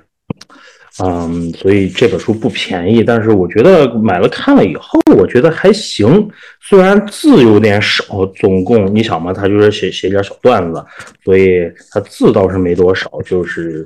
呃还有插图，所以硬给耗了二百多页。然后整个它主要分两块儿。就是我个人看，就是你从目录上可以就可以看出来，它主要分两方面，一方面是动物故事、动物手册，然后一方面是一个叫看不见的小猫和其他的故事，就是一个稍微长一点的故事。前面呢就是一些呃乱七八糟的翻页，它杜撰了一堆动物的介绍，然后它也特别有意思啊，它就是给起了好杜撰了很多这个小动物，然后比如说像什么刺鼠、火山兔子。板凳虎、照相虎，然后还有我们说的镜子虎、时间熊，然后这种，然后呢还有一些谐音梗，对吧？就在这儿谐音梗也不犯规哈，比如什么天气预报、天气预报，还有什么炎炎炎啊，这个不算谐音梗，这个就算那个读起来比较费劲的东西啊。然后这样的一些还有啥，我就不想还有啥这个这个叫谐音梗呢？悬浮普多路是它，然后他给每个他还给每个这个叫什么？他还给每个小动物起，就是不仅给它起了名字，还给它做了一个拉丁文的学名。就他给每个介绍的，我觉得是比较有意思的。就是一点呢，是他因为有一些比较早期，但是他在里边会有一些很，嗯，这个应该会怎么说呢？就是有一些意象，然后和一些隐喻，比如说这个板凳虎，我给大家读一下啊。嗯，就是那个坐的那个板凳的板凳虎，板凳虎，学名不是不会多。从前世界上没有板凳，只有板凳虎。板凳虎是想当板凳的虎，它的花纹明亮坚硬。当有人把它当做板凳坐上去的时候，板凳虎就忘记了自己，并且感到幸福。板凳虎有极大的耐心，耐心失去的时候，才把坐在上面的人吃掉。板凳虎自己也会因羞愧而死。板凳虎曾经数量众多，遍满地面，终于还是灭绝。几乎所有的板凳虎都死于饥饿。这是一个板凳虎。然后，嗯，其实我更喜，我特别喜欢的是一篇叫叫什么来着？龙马，就是一个笼子的笼，一个马。龙马是带着笼子一起出生的马，刚出生的时候，笼子还很柔软，湿湿的贴在身上。幼马挣扎着站起来，笼子先是蜷曲着，然后慢慢直傲的竖立，像蝴蝶的翅膀暗中伸展。龙马一生都在自己的笼里，死的时候，笼子也枯萎。龙马热爱奔跑，那一夜，你听见不间断的奇异声响，你知道那是龙马拖着自己的笼子自由奔跑，就是。这是我刚才哗啦啦翻的时候，我觉得，哎，这篇我记得我当时挺喜欢的啊，然后就顺便给大家读一下，给介绍。嗯，它的插图也非常有意思，插图是一个这个插画家叫故乡，我也不认识，但是画的还可以，反正就跟那个翻译写的好像是挺贴合、挺契合的。然后，嗯，但是这本书，这本书，这本书，我觉得有一点啊，就是。它是一个，嗯，你说它是一个有点像一个小童话，但是它是一那种，呃，你更适合于成人的这种童话，因为它有很多的这种，呃，它的意象和它的隐喻的，你要去找那个入口，然后你要去找到他在，呃，想他的意象，他他是在说什么，他是在暗指什么这样一个东西，但是对。我个人觉得，我因为我打五星，是因为我我很长时间没有看到，没有看过这么轻松的东西了。然后再加上我那一天也那天也看了不少那种，嗯，比较硬的东西吧。然后，所以我就觉得那天晚上我看到这个的时候特别轻松，特别爽。然后我就啪就给打五星。但实际上呢，我觉得这本书它是有还是有一点小缺陷的。首先，第一点呢，就是因为作品比较早期，然后就导致了，呃，有一些有一部分很早期啊，就有一部分让它让你能看出来它没有那么的克制，就是对于很多的隐喻，它会有一点像在教育读者的感觉，就是呃，我要说出来，我现我我要把。我我在想什么想出来，当然那一篇我现在找不见了，呃，我本来能找着，就现在找不见了，就刚才翻也没翻到，就算了吧，就就有这么个事儿就行。就是我觉得他是没有那么克制，没有那么克制以后，就导致嗯，你会看起来很，你你有那么一种状态吧？就本来我觉得我挺牛逼的，你写的我都能看懂，然后你突然你要你在教我做事儿吗？你是觉得我看不懂吗？就这么一种感觉。所以当然这也是你在这一类。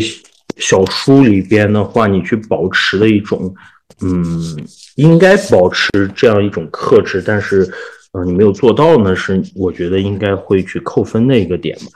然后其次就是价格嘛，然后价格定的不便宜是一点吧。就当当然，这个马洋定价这件事是另外一个议题了。嗯，但是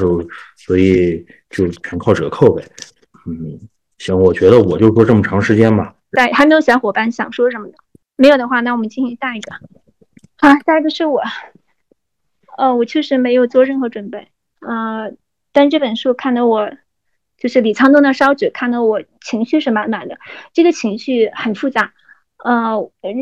首先要怎么评价这本书呢？我会觉得，就是它有高超的地方，也有一些让看上去，呃，可能作为一个就是作品来说，一个短篇小说集来说，就是有还有明显的不足。就这个不足是体现在很多细节方面的。嗯，但是我今天想谈的主要是它，呃，就是我想通过一个就是女权视角去看这本书，因为这本书的前就译者序跟后面的有一个专门的书评里面，其实全都是在讲，比如说在讲什么断代文学啊，在讲什么工业化对呃人的这个。意识呃状态的一种冲击啊等等，但是没有一个人去提去提其中的，就是小说中所反映出来的女性在过什么样的生活，以及就是这个呃从作者来看女性是一种什么样的存在。所以我我我这次的分享就只找这一个角度，而且可能可能讲的会比较啊不客气。对我我我不想我不想对对。对，就是这个这个呃，因为他因为这本这本小说有名，或者因为这个作者的呃，就是电影很成功，然后就就觉得说应该给这本书以好评。我我我不这么想。首先看上去这本书是在不同的篇章里面，它一共包括了大概是十来个短篇小说，然后在呃成书时间大概都是八五年到八七年之间，呃，描写了各种各样的人跟嗯情节，但其中可能作为呃就是呃这个。主打的烧纸跟其他几篇像祭奠讲的都讲的内容有类似之处，呃，就是情节大概都是都是在讲说，就是父辈其实就是这个家庭的呃父亲，嗯，然后是当年是从从事这个就是左翼活动，就是被称为赤色赤色分子，而被当局可能是呃这个通缉或者就是就是直接是这种就是啊。呃，逮捕、杀害，就是有过这种经历。然后呢，呃，父亲就要么失踪，要么就是死掉了。然后剩下母亲一个人，呃。就是拉扯着孩子，嗯，那母亲也有可能是会经历，就是就是非常非常，就比如说被被这个被被赶出家门，呃，或者是就是那个就非常辛苦的，呃，自己呃靠做一些非常辛苦的活计来维持，来来来维持这个家庭的，呃，就是那个经济收入，可能这么一种状况。然后等到这个孩子一代长大的时候，就会面临，呃，就是到底怎么去看待这个。呃，当年失踪或者死掉的父亲，然后怎么怎么就是跟这个呃，就是嗯，他们自己的境况，因为他们并没有经历过战争，并没有经历过这种分裂，然后来来去来去达到一个自洽，就大概是这么一一些这种嗯情节吧。然后，嗯，我想说的是，其中就是我们还是把这个就是焦点放在女人身上，然后会发现，嗯，书里很多地方都会有，就是。就是但凡出现女性的时候，很多时候不管这个女性是是是路人，还是说什么妈妈，还是说什么奶奶，可能很多时候都会有对对她的一种这个就是男性成男男性凝视性质的这种描写，然后有些是让我呃就是非常非常不舒服的。就讲其中一篇吧，就是就是跟这个烧纸呃跟这个烧纸刚刚说的烧纸这一篇可能不大一样的是，他讲的是一个呃进城。赶着骡子进城务工，就是去啊拉建筑垃圾的这么一个男人。他的他的这个骡子，因为呃发情的时候就是生殖器膨大，然后被很多人嘲笑，呃被被很多人就是这个就是让很多人目瞪口呆。然后有一些调皮的小孩就会拿那个烧红的呃呃火，就是烙铁去去烫去烫去刺激刺去刺激这个骡子的生殖器，然后这只这头骡子就发了疯，就是呃呃闯到了那个车流里面被撞死了。所以这个人就失去了他的就是。那个谋生的工具，然后第二天就要呃就要这个呃就是回回老家了，回那个乡下老家。然后然后然后这天他碰到了一个就是以前认识的人，这个人现在喝醉了，呃就跟他说了一些就是就聊天的有的没的的话，然后后来拉着他去呃去就是说是要为他为他送行，然后去到车站买票的时候，发现只能第二天再走。那剩下的时间怎么打发呢？就是两个人去嫖娼，对，然后然后之后，呃，这个人好像就通过这个过程重新找找回了他呃作为男人的这种自信，因为就是他进城之后可能面临到这种巨大冲击就阳痿了，呃，然后这个通过女人得到满足之后又又又又可以了，对，就这种故事，我觉得。大家说起来就就已经非常不适了，对吧？然后其中有一个情节是，这个醉，他遇到的这个醉汉跟他讲，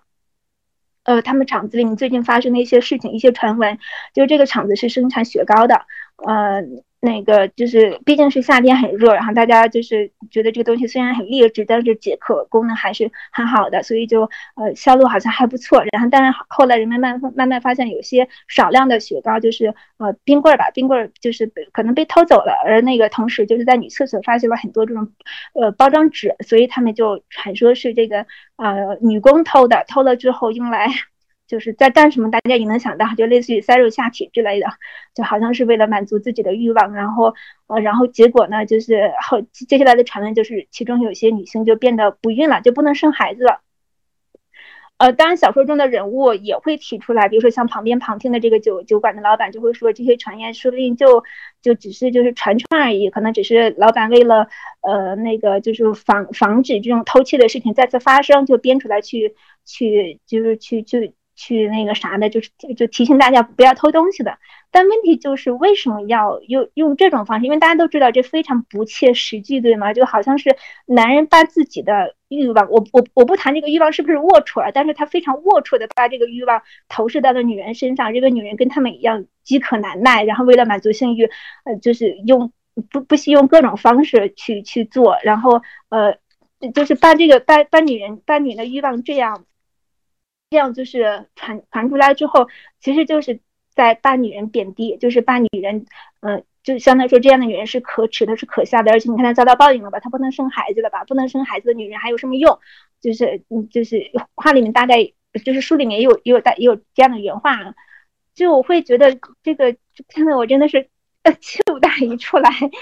然后我们我们大概都都从小到大都听过这种关于女生的传闻，就是比如说啊，一个什么男生追求女生不成，反过来就说这个女生呃怎么怎么那个怎么骚，怎么怎么浪，怎么跟其他女呃男的什么一个都睡过，这种事情，即便大家自己没经历过，应该也听说过很多，就是觉得这个这种东西在在。可能在任何国家，在任何时代，可能都是都是很常见的，以至于说作者就会就会把它就是写进来。虽然这本书这个小这篇小说它探讨的是欲欲望的问题，但是我我在这里想说的就是这个男性的欲望，就是包括他通过这个裸字，然后通过这个男人的阳痿所反映出来的这种，就是好像是说在他看起来欲望这种欲望是。就特别要去推崇那种具有具极具阳刚气质的呃东西，只不过是现在是受到冲击而萎了。但是我想说的是，就是请男人不要把你肮脏的欲望投射在女人身上，好吗？然后还会有一些描写，就比如说像提到女人的时候，他几乎几乎对我前面说到，几乎都会做一些容貌上的什么评价呃，比如说一个丈夫看着妻子什么并不性感的屁股在前面晃晃悠悠。嗯嗯，还会还会讲讲女人，嗯，比如说刚才雪糕这一天，就是讲冰棍的这一天，就会说说那个一些一些一些姑娘，就是在街上吃冰棍的时候，嗯，不知羞耻的吮吸着。我不知道他到底是想要从呃梳理角色的这个角度去出发，为了塑造角色而这么去写，还是说还是说他其实透露了呃作者的潜意识？因为在很多片里面可能都都有这种透露，就是比如说一些女人嗯满脸赘肉呀，或者脖子上都是一些肥肉呀，说就是好像就是那个就把女人把你的身体就写的就要么是很很妖娆，就要么是很不堪。然后还有一段可以。呃，可以拿出来读的，就是，呃，这个人物写的是，就是这个男主人公是，就挺普通，也没什么个性的人吧。呃呃，那他妈妈就一直呃，就有点像是因为是在年轻的时候就呃那个那个死了老公，所以就把所有的爱跟欲望可能都都也是都那个倾注在他的身上，所以可能有点这种呃，就是。不伦的这种性质，但是并没有实质发生什么，就只是对他进行各种精神上的操控，然后就是呃不停的否定他接触的这个可能的婚恋对象，然后把把这个未来的媳妇，包括现在已经进门的媳妇都贬得一无是处。然后这个男的心态是什么？他说。我对即将成为我妻子的人没有任何期待，因为我清楚自己实在没有什么拿得出手的优点。最重要的是，我在女人方面跟白痴没什么两样。他这里写的很清楚，他自己他他自己没有什么拿得出手的缺点，呃，没有拿拿拿得出手的优点。但是没过多久，很快又会又会写说，我再一次怀疑母亲到底看中他哪里的，就这个他是说他现在的妻子。过了花季的年龄，寒酸的长相，甚至连帮扶的父母和姐妹都没有。与其说有什么地方能吸引我，倒不如说那是一种怜悯。就是一边说着。我我我我我自己没什么优点，我没法去挑女人，只要是个女人都可以，随便找个什么什么就能结婚。但是反过来就各种去挑剔，说人家年纪大，长相寒酸，然后家里就甚至连帮扶都没有。但实际上这个女人是很能干的，也自己在在打点小店，然后也很勤奋，然后也很可以说是忍耐到了极限。就是因为她妈妈，也就是这个女人的婆婆，是不停的用各种方式再去羞辱她、辱骂她，但她都都都默默的扛了下来。就是这个，在这个男人眼里，这个这个这个妻子，她只有作为妻子，然后能够传宗接代的这么一种，嗯，价值可言。就其他的方面，在他看起来，就 你不是美女，你年纪你年纪，呃，就是你不够年轻，你不够有钱，你就不够好，非常荒诞。然后书里的女人同样是，嗯，除了刚才我说的这个。呃，到处都是遍布的这种男性凝视之外，还会发现他们，呃呃，作者会去写他们的经历，但是不怎么去讲他们的感受，甚至我觉得作者可能就没有办法去体会作为一个女人的感受是什么。比如说像烧纸这一篇，呃，作为主人公的这个是奶奶，嗯，她在老公去世之后，嗯嗯呃，其实是被被被抓了，因为是从事左翼活动被抓了，然后被抓了之后，嗯。就带着自己带着孩子艰难谋生，然后但是后来过了就一两年，陆续就是听到她的小姑子，也就是这个她老公的妹妹，嗯，说信誓旦旦的说，就是我哥还活着，我然后那个我我们可以可以把他救出来，但是要要求二十万韩元。我不知道这个二十万韩元在当时是多大一笔钱，但他们肯定是费了很大功夫才就是弄到这笔钱，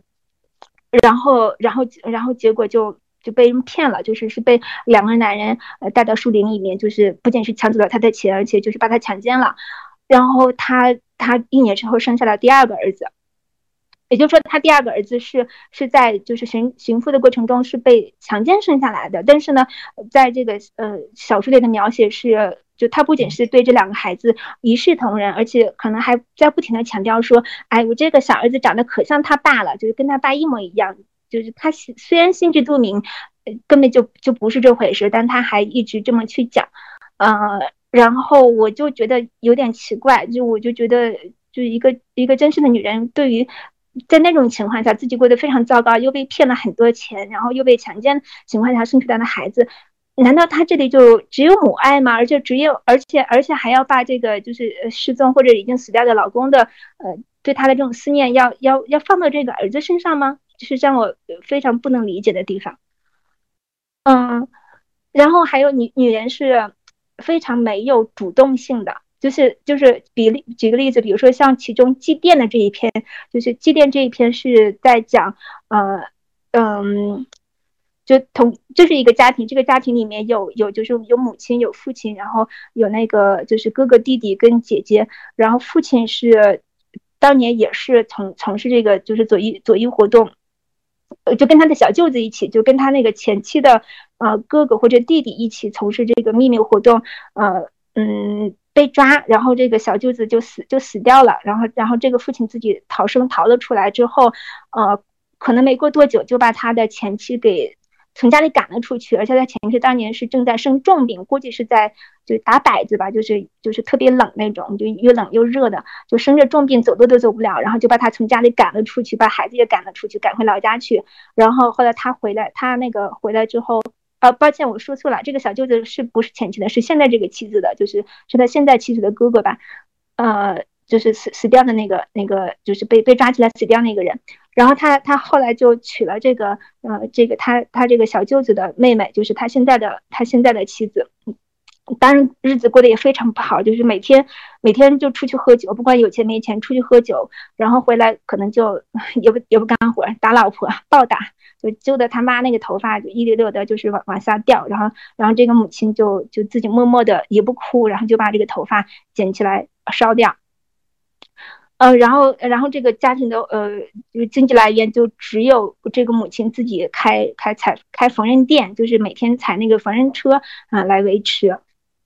然后过了些年，就是，嗯，那个，呃，这个父亲家里应该算是就类似于拆迁嘛，类似于拆迁啊，就是遭了洪灾，然后拿到非常大的一笔赔偿。本来这个赔偿能让这个家庭过得很好，但是这个父亲非要去创业，要去就是卖美国的这个什么商品，嗯，然后看上去还行，但其实可能背后就一直就经营的非常不善，以至于就是在这个父亲大概六十多岁的时候，有一天突然中了风，然后他的企业随后非常快就破产了。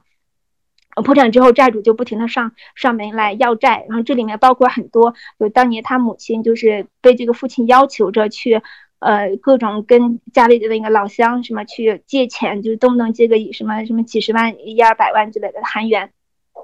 所以现在债主络绎不不绝的呃上门来要债。但但这天来了一个很奇怪的人，就是后来发现其实是这个，呃，父亲跟前妻所生的儿子，就是他上面其实相当于来控诉，然后而且是希望，呃，就是强烈要求这个父亲，你至少要去拜，要去祭奠一下你死去的妻子。我我娘就是就是当年死的特别惨，然后就就是那个我我作为儿子就一直这些年过得也很颠沛流离，然后就一直不能原谅你，所以他就在这里做一个血泪控诉。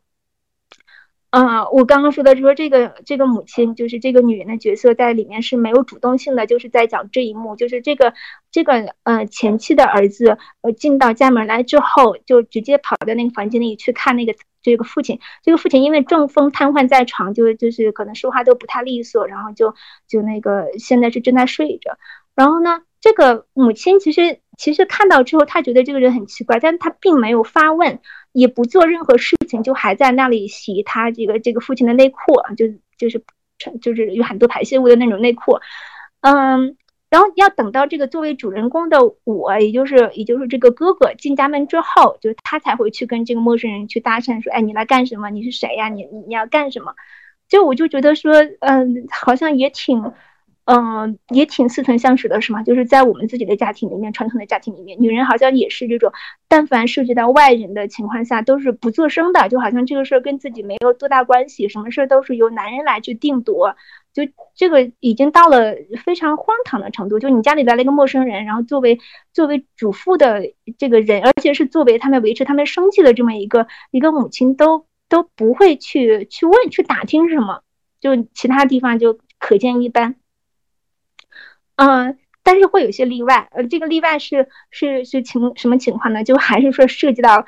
男人的时候，就是。这里面的女人，但凡主动做出一些什么事情，一定是为了男人，因为他们的生活中，在他的小说里面，女人的生活就生活中只有男人，没有别的，就除了干活之外，更除了干活赚钱，什么生孩子这这种事情之外，其他事情就是为了男人。比如说这个呃这个死去的老公啦，或者是呃哥哥呀，或者是这个儿子怎么样，孙子怎么样，就但凡这些男人有点什么事情，女人就要扑上去，就要呃拿出他的拿拿出他们的积蓄啊，或者是呃就是就拼尽拼尽。权利呀，就这个这个也让我觉得，嗯，很荒唐。我不认为真实的女人是这样子的。我不认为说，哪怕是一个就被困在这个牢牢的被困在父权制家庭里面的女人，她她的生活中就是就没有别的事情嘛？就她，比如说她什么时候能够呃觉得很很轻松，觉得可以很很享受的那个时刻是什么样的呢？那她年轻的时候有没有过一些这种？梦想，或者说对未来生活的憧憬呢？难道这些全都是要指望一个男人来实现的吗？而且在这个男人明明是已经如此不堪，已经呃如此就只是给家庭带来负担的情况下，呃，为什么还要把他放在一个很高的位置上，而好像没有任何怨言呢？而且好像就一直不停的只有那种怀念，只有那种说盼着他回来，这这个是就不像是正常的女人，不像是一个正常的人，嗯。对，而且这个里面女人的这个家庭关系，就是女人之间，因为我前面那个烧纸那一篇讲到，讲到就是这个这个这个人会跟他的小姑子去去聊天，就是两个女人之间也会聊天，但聊的内容全都是关于男人的，就除此之外就没有别的东西。而且这里面的书里几乎所有的女人生的孩子全都是儿子，就是我们只看到母亲跟儿子的关系，而且母亲是为了儿子可能就无所不做那种，但是这里面没有一个女儿，也看不到母亲跟女儿的关系。我觉得这个就是男性视角的非常大的局限性了。就我我不去评论，我不去评论这个，就这个作者的，呃，不管是说文笔啊、构思呀、什么，就是利益呀、什么什么，这些全都不去谈。但是我觉得从这些点来看的话，他至少是非常非常缺乏呃女性意识的，就是在他眼里，女性是一种没有什么自主意志的，没有什么呃，就是作为人的属性的存存在的这么这么一种生物。嗯，所以。啊，我没有看完，就是我还剩最后一篇，但是看的已经比较，呃，比较有情绪了，所以我就把这个情绪跟大家讲一下。嗯，我想跟万一讨论，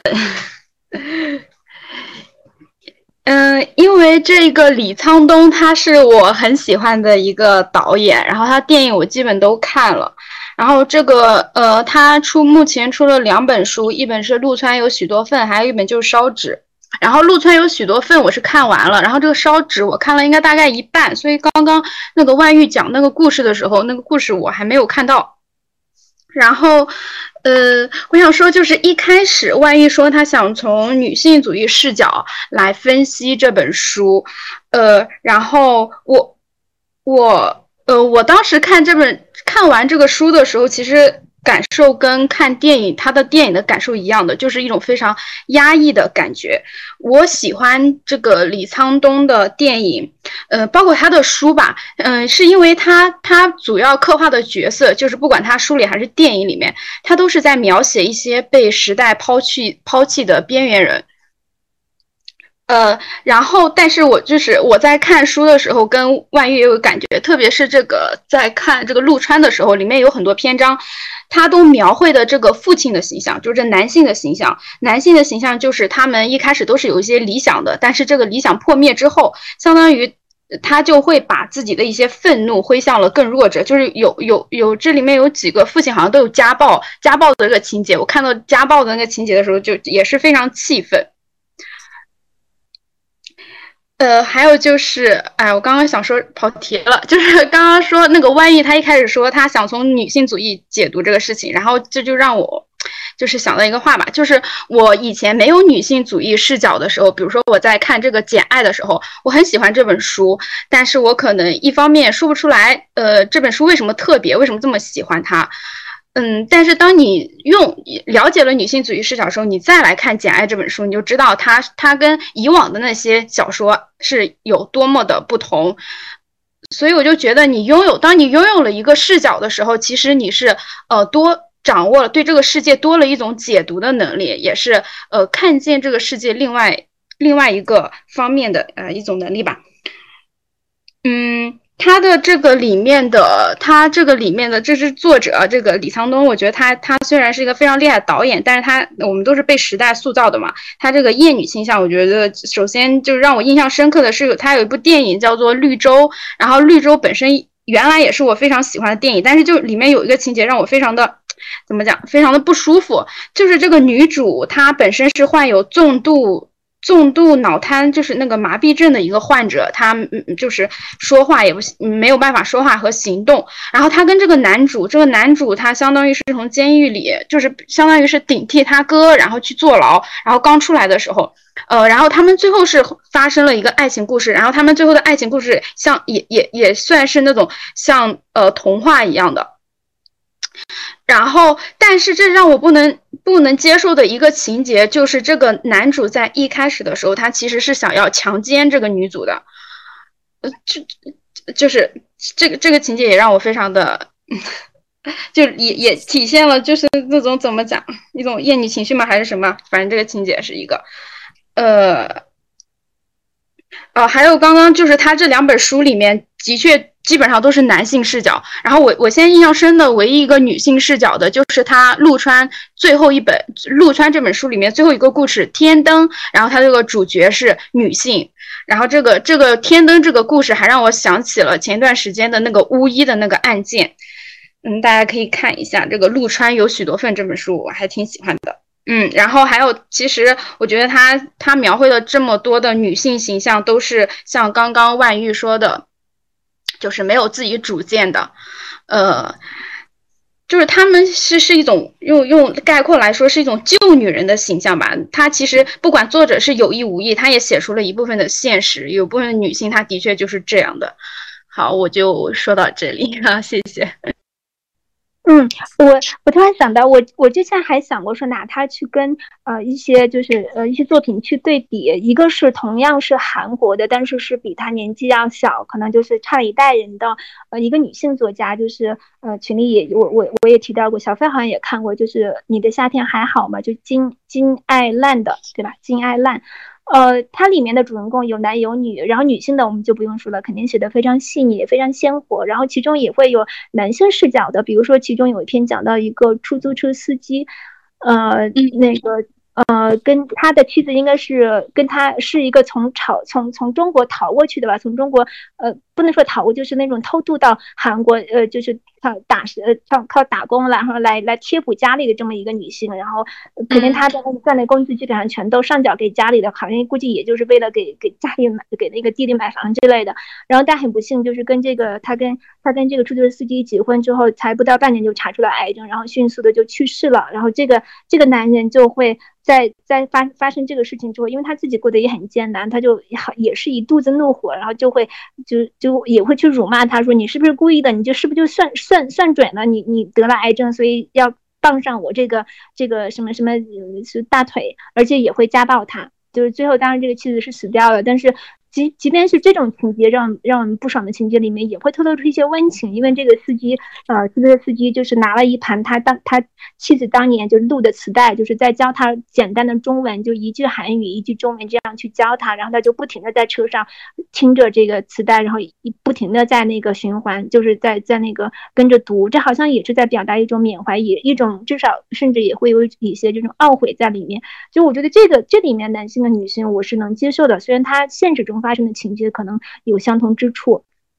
所以我觉得这里面性别的这种这种差异还是非常非常大的。另外一个要对比的是，呃，顾长卫，就是呃，我查了一下，顾长卫跟这个李沧东的年纪差不太多，一个是五四年，一个是五七年，然后他们大概也都是在两千年前后开始去指导指导电影，嗯，然后也都是作品不多，但是都是精品的。我想对比一下这里面。我因为我只看过就是一部，就是《密阳》，然后就李沧东的《密阳》跟那个顾长卫的两部吧，就是《孔雀》跟《立春》。嗯，这里面的主角可以说都是女性，但是都是对都是女性，但是截然不同。就我们在顾长卫的电影里面发现，这里面的女人，不管是张静初演的这个少女，从她少女到后来一直长大，还是说蒋雯丽演的那个一个呃年轻年轻到中年的一个妇女吧，就是你会发现她们身上都有股劲儿，这个劲儿是让她能。能够去就打破一切的这个就是附在他们身上的枷锁，然后去做出一些在别人看起来非常惊世骇俗的一些事件的，就他们本身是有生命力的。嗯，而相比密阳的主角，就我那个那个大概情节，不知道大家知不知道，就是最终这个女人她。她之所以来到密阳这个地方，就是因为她的呃老公去世了，就车祸去世了，她也非常想念，所以就带着儿子来到了这个地方。然后当时有一个出租车司机就是追求她，但她没有同意，就是看不太上啊。后来经历了一系列事事故，就是她儿子被谋杀了之后，她向宗教去寻求解脱，但是并没有得到。然后就经过一些沉沦，经过一些这种挣扎，最后。就是是住过住的精神病院吗？还是怎么着？然后后来出院之后，就跟这个追求她的出租车司机在一起了。就是我会觉得说，你在这个女人身上，同样的看到还是说她的命运是被男人左右的。她没有自己想要追求的东西，她想要的只不过说让儿子可能过得好，过过好过好更过上更好的生活。但是儿子突然死掉了，所以他就空了，这个人就整个空掉了。然后他就只剩下就是愤怒，只剩下疑问，然后就没有自己的方向了。就甚至最后接受了一个其实他原本就看不上的男人。就其实就是所以在李沧东看来，男女人的归宿就是男人嘛。就这个我觉得是就是跟他一个同时代的男性导演相比的话，他的这种。呃，这个格局太小了啊！对，我想说的就是这个。嗯啊，我觉得你跟那个顾长卫的对比挺好呀。然后这个密阳我也看了，然后呃，我我就又想起这其中可能不同就在于做这个李沧东他可能。呃，比如说顾长卫，他的他他把他的这个镜头的视角，其实他是以以这个主角这个女性就是为主，他想讲他他是怎么样想要他他对他人生的一个抗争。那么我觉得李李沧东他可能是他其实是想在密阳这个剧里面探讨宗教吧，都宗教的意义，所以这个女主只是他的工具人，可能就是。他们只是把他当做工具人，就那种感觉，就就缺乏了一些闪光点。然后李沧东还有一部电影也是女性视角，就是那个诗，呃，然后我觉得这部视角里面它其实是多了一点温情吧，对女性的一些呃理解。然后我想分享的这一个摄影集是吕楠的，吕楠的一本摄影集。然后最开始的时候，其实是因为我呃。就是我去看这个玛丽，呃，这个纪录片导演玛丽，她有部作品叫做《球》，然后这个《球》这部电影它是聚焦于精神病患者，然后作者他是在东北的一家精神病。院相当于是待了几年，然后拍摄了这部作品。我当时知道有这部作品的时候，我就特别想看。但是这部作品，首先因为它涉及的人群比较敏感，它是不公开放映的，它只有那种线下的点映。然后，所以当时我就一直想看这部电影。然后，然后。在我想看的第五百多天的时候，我当时因为在豆瓣上标记了嘛，在我想看的第五百多天的时候，然后合肥有一个放映，有一个点映，然后我就从我我的城城市坐了两个小时的火车跑去合肥看，然后我就第一次为了看电影就这么大费周章，呃，然后这部电影它是大概有五个小时，五个小时的纪录片。但是我全程看下来，我我我不觉得时间过得很漫长或者怎么样，时我我觉得时间过得。很快，就是你不知不觉五个小时就过去了，就是是一个非常好的观影体验。就是如果有计划的话，我还想看第二遍，因为他在这个电影里面，他聚焦的这个精神病群体，他是东北人嘛，我就觉得东北人可能真的他们是带有天生的这个幽默细胞。我中间在看这部电影的时候，你看他题材感觉可能比较沉重，但是中间我有被他逗笑过好几次，然后都忘了他是讲精神病的纪录片，因为它里面的人展现出来的有些人就跟我们其实就是怎么讲，就普通人也差不多。的，嗯，我有很多触动的地方在，就是看电影的时候，然后，嗯，在这里面其实也引发了我的一个思考，因为他他在这个电影里面最后聚焦的一个人，他是，呃，最后聚焦的一个人，他是一个被妻子送进然后精神病的躁郁症患者，然后这个患者他觉得自己没有精神病，就是他很正常，跟别人交流啊什么的都很正常，但是就是他要自证，他在精神病院里面他要自证自己不是精神病，就是一个很吊诡的事情。所以他就这个人物，他是模糊了这个正常人和精神病患者的一个界限，就在所以看完这部电影，就让我觉得一个方面是我增加了对精神病患者的一个了解吧，一个呃一点点了解，还有就是我觉得在某种程度上，我们都是有病的人，就是精也觉得精神病这个群体被污名化的挺严重的。然后看完这部电影之后，我就跟我一个朋友讲这个事情，然后他又说他知道有一个摄影师，他拍了一本摄影集，就是关于精神病患者的。然后我就去网上搜，然后就搜到了就是吕楠，然后刚好刚好当时的时候，我想去当当买他这本摄影集嘛，就是被遗忘的人，刚好当当那家店铺有最后一本，就大概三百块钱被我买到了，然后现在已经。绝版了，现在要买要一千多，就相当于第一本买的书就是升值的书。然后这是看这部这部呃这个这个影集的一个了解这个影集的一个缘起。然后还有就是我在收集，我我我想分享这部影集。然后我想我在收集资料的时候发现这个资料真的非常少，非常少。那我就 延展开一点，然后就是这个作者吕楠，吕楠他的话，嗯，我想通过一件事情来。就是来体现吕楠这个人，我就很佩服他。他是一个非常淡泊名利、非常低调的人。他基本上不参加采访，就是他的他的采访、他的资料也是非常少的。然后现在大家看到的这个图片是，呃，是一个艺术作品、艺术照片，它的名字叫做《为无名山增高一米》。然后这部作品是一九九五年的时候，一群来自北京东村的艺术家。然后这里面啊，这里面有。十个人好像，这里面十个人的话，最有名的我就是我知道的，应该是左小诅咒啊，这里面有左小诅咒，还有王世华、苍心、高阳，呃，马六明，就是这些呃这些就是艺术家，他们创作的一个相当于是一个行为艺术啊。他们通过就是叠罗汉的形形式，用身体然后叠了一米的高度，然后他他们这个山嘛是无名山，然后他他。相当于是总，相当于是把他想探讨的大概就是把人和人、人和自然，还有男女两性，就是重新置到置于到一种这个怎么讲一个维度上来探讨本源性的存在啊。这个是百度上搜的啊，这个作品。然后这个作品的拍摄者就是吕楠。其实我之前知道这个作品，但我不知道他的摄影师是吕楠。然后后来知道啊，这个摄影师是吕楠。然后这个这个作品，它是一九九五年拍的。然后在一九九九年的时候，他参加了第四十八届威尼斯国际双年展，然后获得了轰动。就这个作品，这个时候就非常出名了。然后这些参与者，他就为了经济利益啊，就为了经济利益来争夺这幅作品的著作权。然后在这件事情上，李楠就吕楠就显得非常淡然。比如说，在一开始的时候，在他们刚拍完不久的时候，这十位艺术家他请吕楠吃饭嘛，他相当于义义义务去帮他们拍照嘛。然后这个吕楠吕楠当时的时候，他就在饭桌上拿出了十张底片，然后每张都是单独拍摄的。彼此间呢，他会有一些细微的差别，比如说某个人的脚抬起了一点，某个人的头转了一些角度，嗯，就是说这些图片虽然大同小异，但是没有两张底片是完全相同的。然后他就把这十张底片混在一起，然后让他们自己挑，让他们这十个艺术家自己挑。然后挑完之后，他就把剩下的底片就是当着他们的面都剪掉了。就这样的话，这个每个艺术家他都有一个绝版的底片，可能都是他他他所有嘛。然后其实当。时的时候就可以看出来，吕楠他无意就是说在这件事情上去争取什么权益，或者是留下什么，就是自己的，呃，也就就是无无意去争取利益吧。所以到后来这个作品火了之后，这些参与者在争夺这个作品的著作权的时候，吕吕楠他就放弃了他的版权，而且他也不愿意为自己署名啊。就是通过这件事情上可以看出来，吕楠的他的一个嗯品质。然后下面就是，嗯，吕楠这个作家，我我怎么讲？嗯，是我，因为我，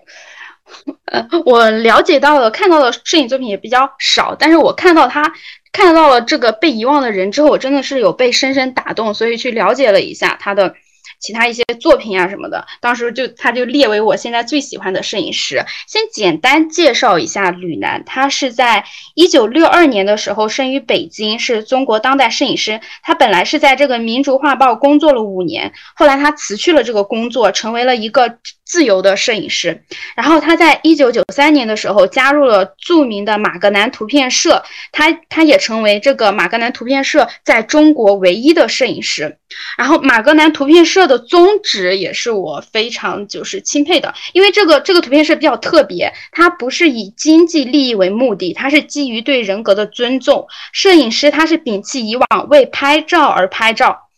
的这种方式，然后转而对人们深呃深层次精神内涵进行研究，所以这个马格南图片社的摄影师们，他拍摄的作品其实是超越了简单的记录的性性质的，它是成为一种文文化符号，就是影响世界这个纪实摄影的发展。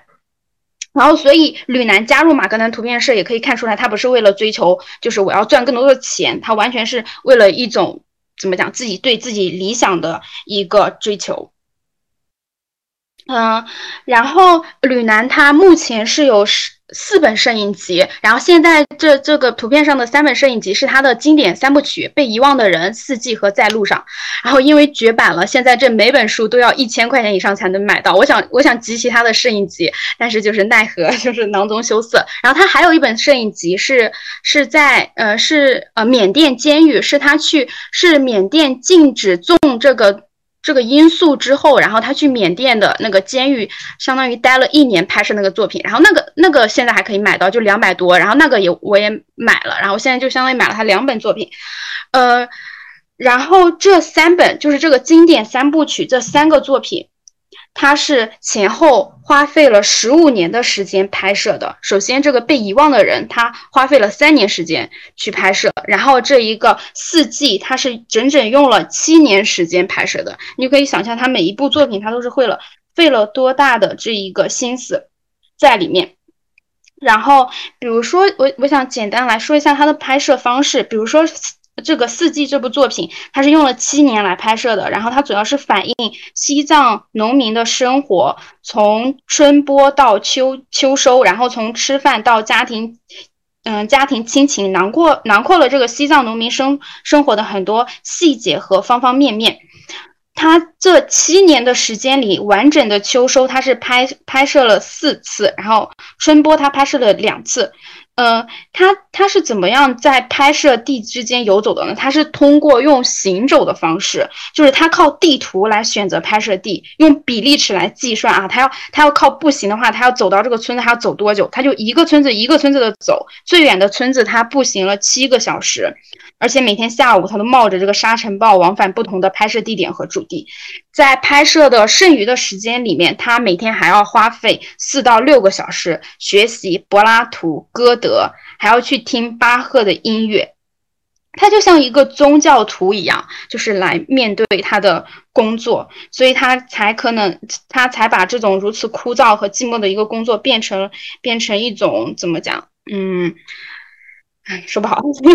然后，嗯。然后我还想说，就是他他他在拍摄这个照片的里面，比如说他拍摄这个场景啊，就是秋收这个场景，秋收这个场景，嗯，他拍了四次，他拍了四次的意思就是说，他在四年的时间里面，他会不停的连续拍着同一个场景。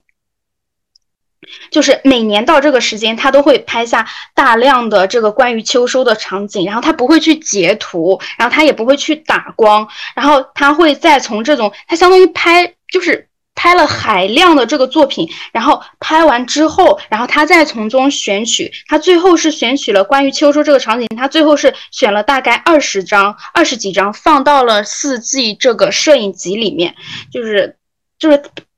就是他拍摄量是非常大的。那在拍摄的过程中，其实他也是对他的嗯不断不断完善自己一个想法的过程。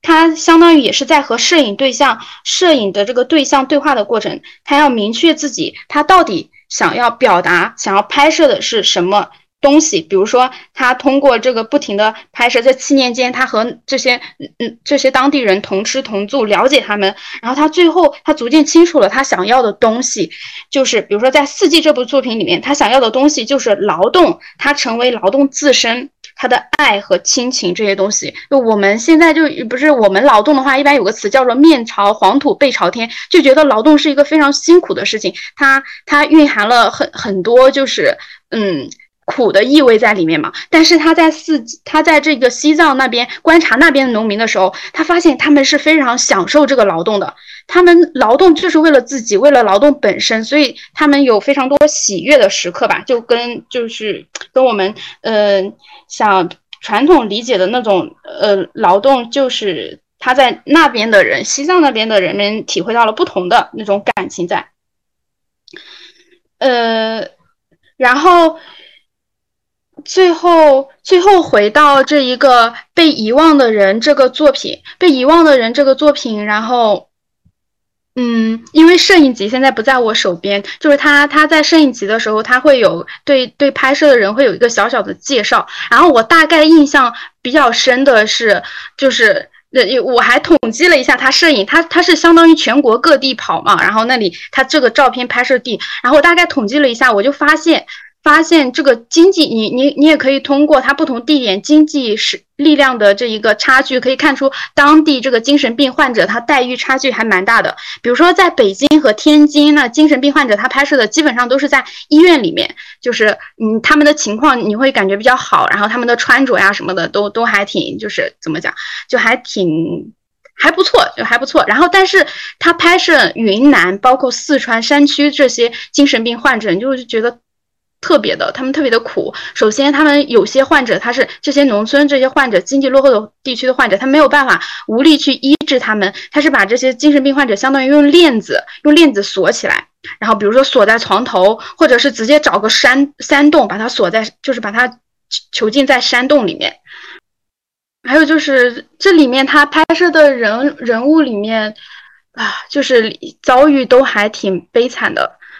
好，然后下面因为我我也不太会分析这个照片到底是怎么样的，所以下面我想让大家看，直接来看一下这个照片。然后我在 B 站上找了一个，找了一个就是相当于是翻他的这个摄影集。哦，然后我还想分享一个故事，就是他在拍摄这一个。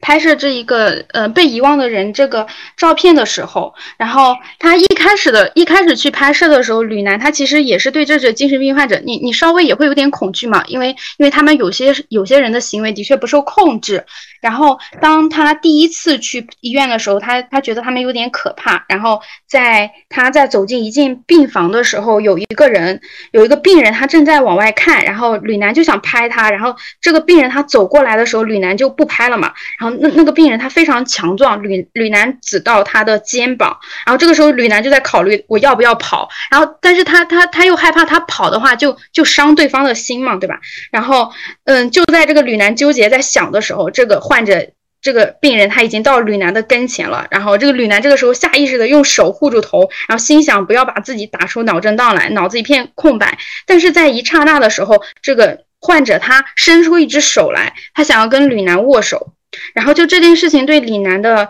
呃震撼还挺大的。然后就这件事情之后，吕楠他就再也没有用精神病这个概念来去看待这群人，他只是觉得这群人他只是那么一类人。他他呃他把这个观点也一直延伸到西藏。哎，我我我想分享一个，就是我我我近期见到的一个精神病人。嗯，是我去哈尼族的一个村子，云南这边哈尼族的一个村子的时候，呃，去拜访他们的一个怎么说呢？就是他们有一个传统的角色叫。咪咕呃，还有贝马吧，就是就是我们去拜访的这个人是这个咪咕跟贝马，就是相当于族长跟这个主管祭祀的人的一个就是呃后代吧，就是他爸是是主管这个的，然后这个人自己在外面打过工，会讲会讲汉话，就是是那个也也也也想把他们村子就是就是开发成一个什么类似于景点之类的，然后我们去的时候。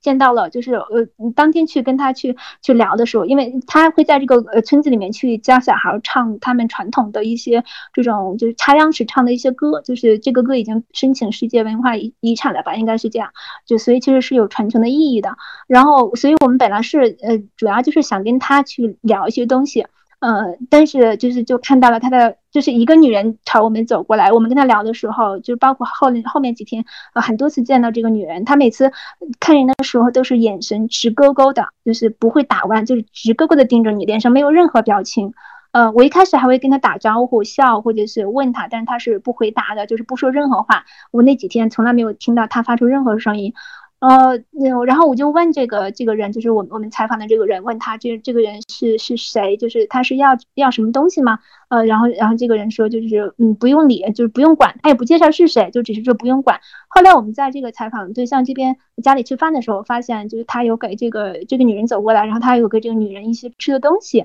呃，所以我猜他们是不是有一些什么关系，亲戚关系之类的。直到后来，就到第二天的时候，他女儿就是从学校回来，然后我才了解到，原来这个人就是他女儿的姑姑，也就是这个采访对象的呃妹妹。嗯，她是呃从小的时候应该就是会有一些精神上会有些问题，但即便是这样，她还嫁了两个人，生了两个孩子，就是呃。嗯，但我要说的我要说的点是是是那个什么，就一方面是这个女人其实是被他们看作是家庭的一个禁忌，一个有点类似于耻辱。就你像，就她都不会跟我讲，就是这她妹妹，但是她不会跟我讲，就好像是她是非常不祥的，会玷污她的名声，或者是让人看到家丑之类的。嗯，就是有因为也可能跟她的家家庭背景有关系，就是这种负责祭祀祭祀的人，就家里，因为他们会会好像是被认为是有些神道的，但是如果他们家里自己的孩子都是这种，呃，就是被，比如说被什么，呃，什么什么不干净的东西附体的话，那可能就显得自己很无能，就是显得这个父亲很，就是，呃就是这个采访对象的父亲很无能，所以他可能出于这方面原因不会跟我们去去介绍。是我我的我的我对这个这个女的印象就是是在最后一天才发生改变，就是，嗯，我要走的时候，嗯，因为他会他会他跟我们住的房子，他其实很可能是住在我们的房子，因为我见到过他躺在那个就是二楼的那个沙发上面。呃，当时我我正在拍拍一只那个鸟，嗯，那个就拍只燕子，在那在那站了半天，嗯，然后他就非常好奇的过来，就他也会想看我的，呃，那个摄像机上面是是什么是什么内容，然后嗯，但问眼神还是那样子的，也没有任何对话的这种可能性，所以我也就基基本上就是无视他了，呃，但是在我要走的时候，我发现他就是我可能出于习惯，就是又看到他，我就。冲他笑了一下，然后他特别特别让我惊讶的是，他也笑了一下，就是这是我这几天来看到他唯一的呃，就展现的一次表情，就是让我特别的感慨。就我觉得他可能，嗯，我不知道他有可能太孤独了。就是他并他他把自己封锁在一个嗯，并非出于自愿的目的把自己封锁在一个世界里面，但是并不代表说他他不需要跟外界的世界联系。就我也不知道他曾经经历过什么样的，就是被强迫的一些，就是这种就是不愉快或者是一些苦难啊，但是他还是还是有笑容的，他还是能够对一个陌生人展露出来笑容的，就这点是特别打动我的。让我让我想起了侯孝贤有部电影叫做《东东的假期》。然后就我就觉得我小时候好像村子里面也有一个这样就是发疯的女人，可能很多村子里面都有这样一个发疯的人吧，不管是女人还是男人。然后在东东的假期这里面，他也有一个发疯的女人。然后，嗯，像你刚刚说的，她虽然有有有这个精神病，但还是嫁了两次。然后我就觉得女性就是被当做相当于她她是作为一个生育机器嘛，在这个时候别人娶她完全就是为了要孩子嘛。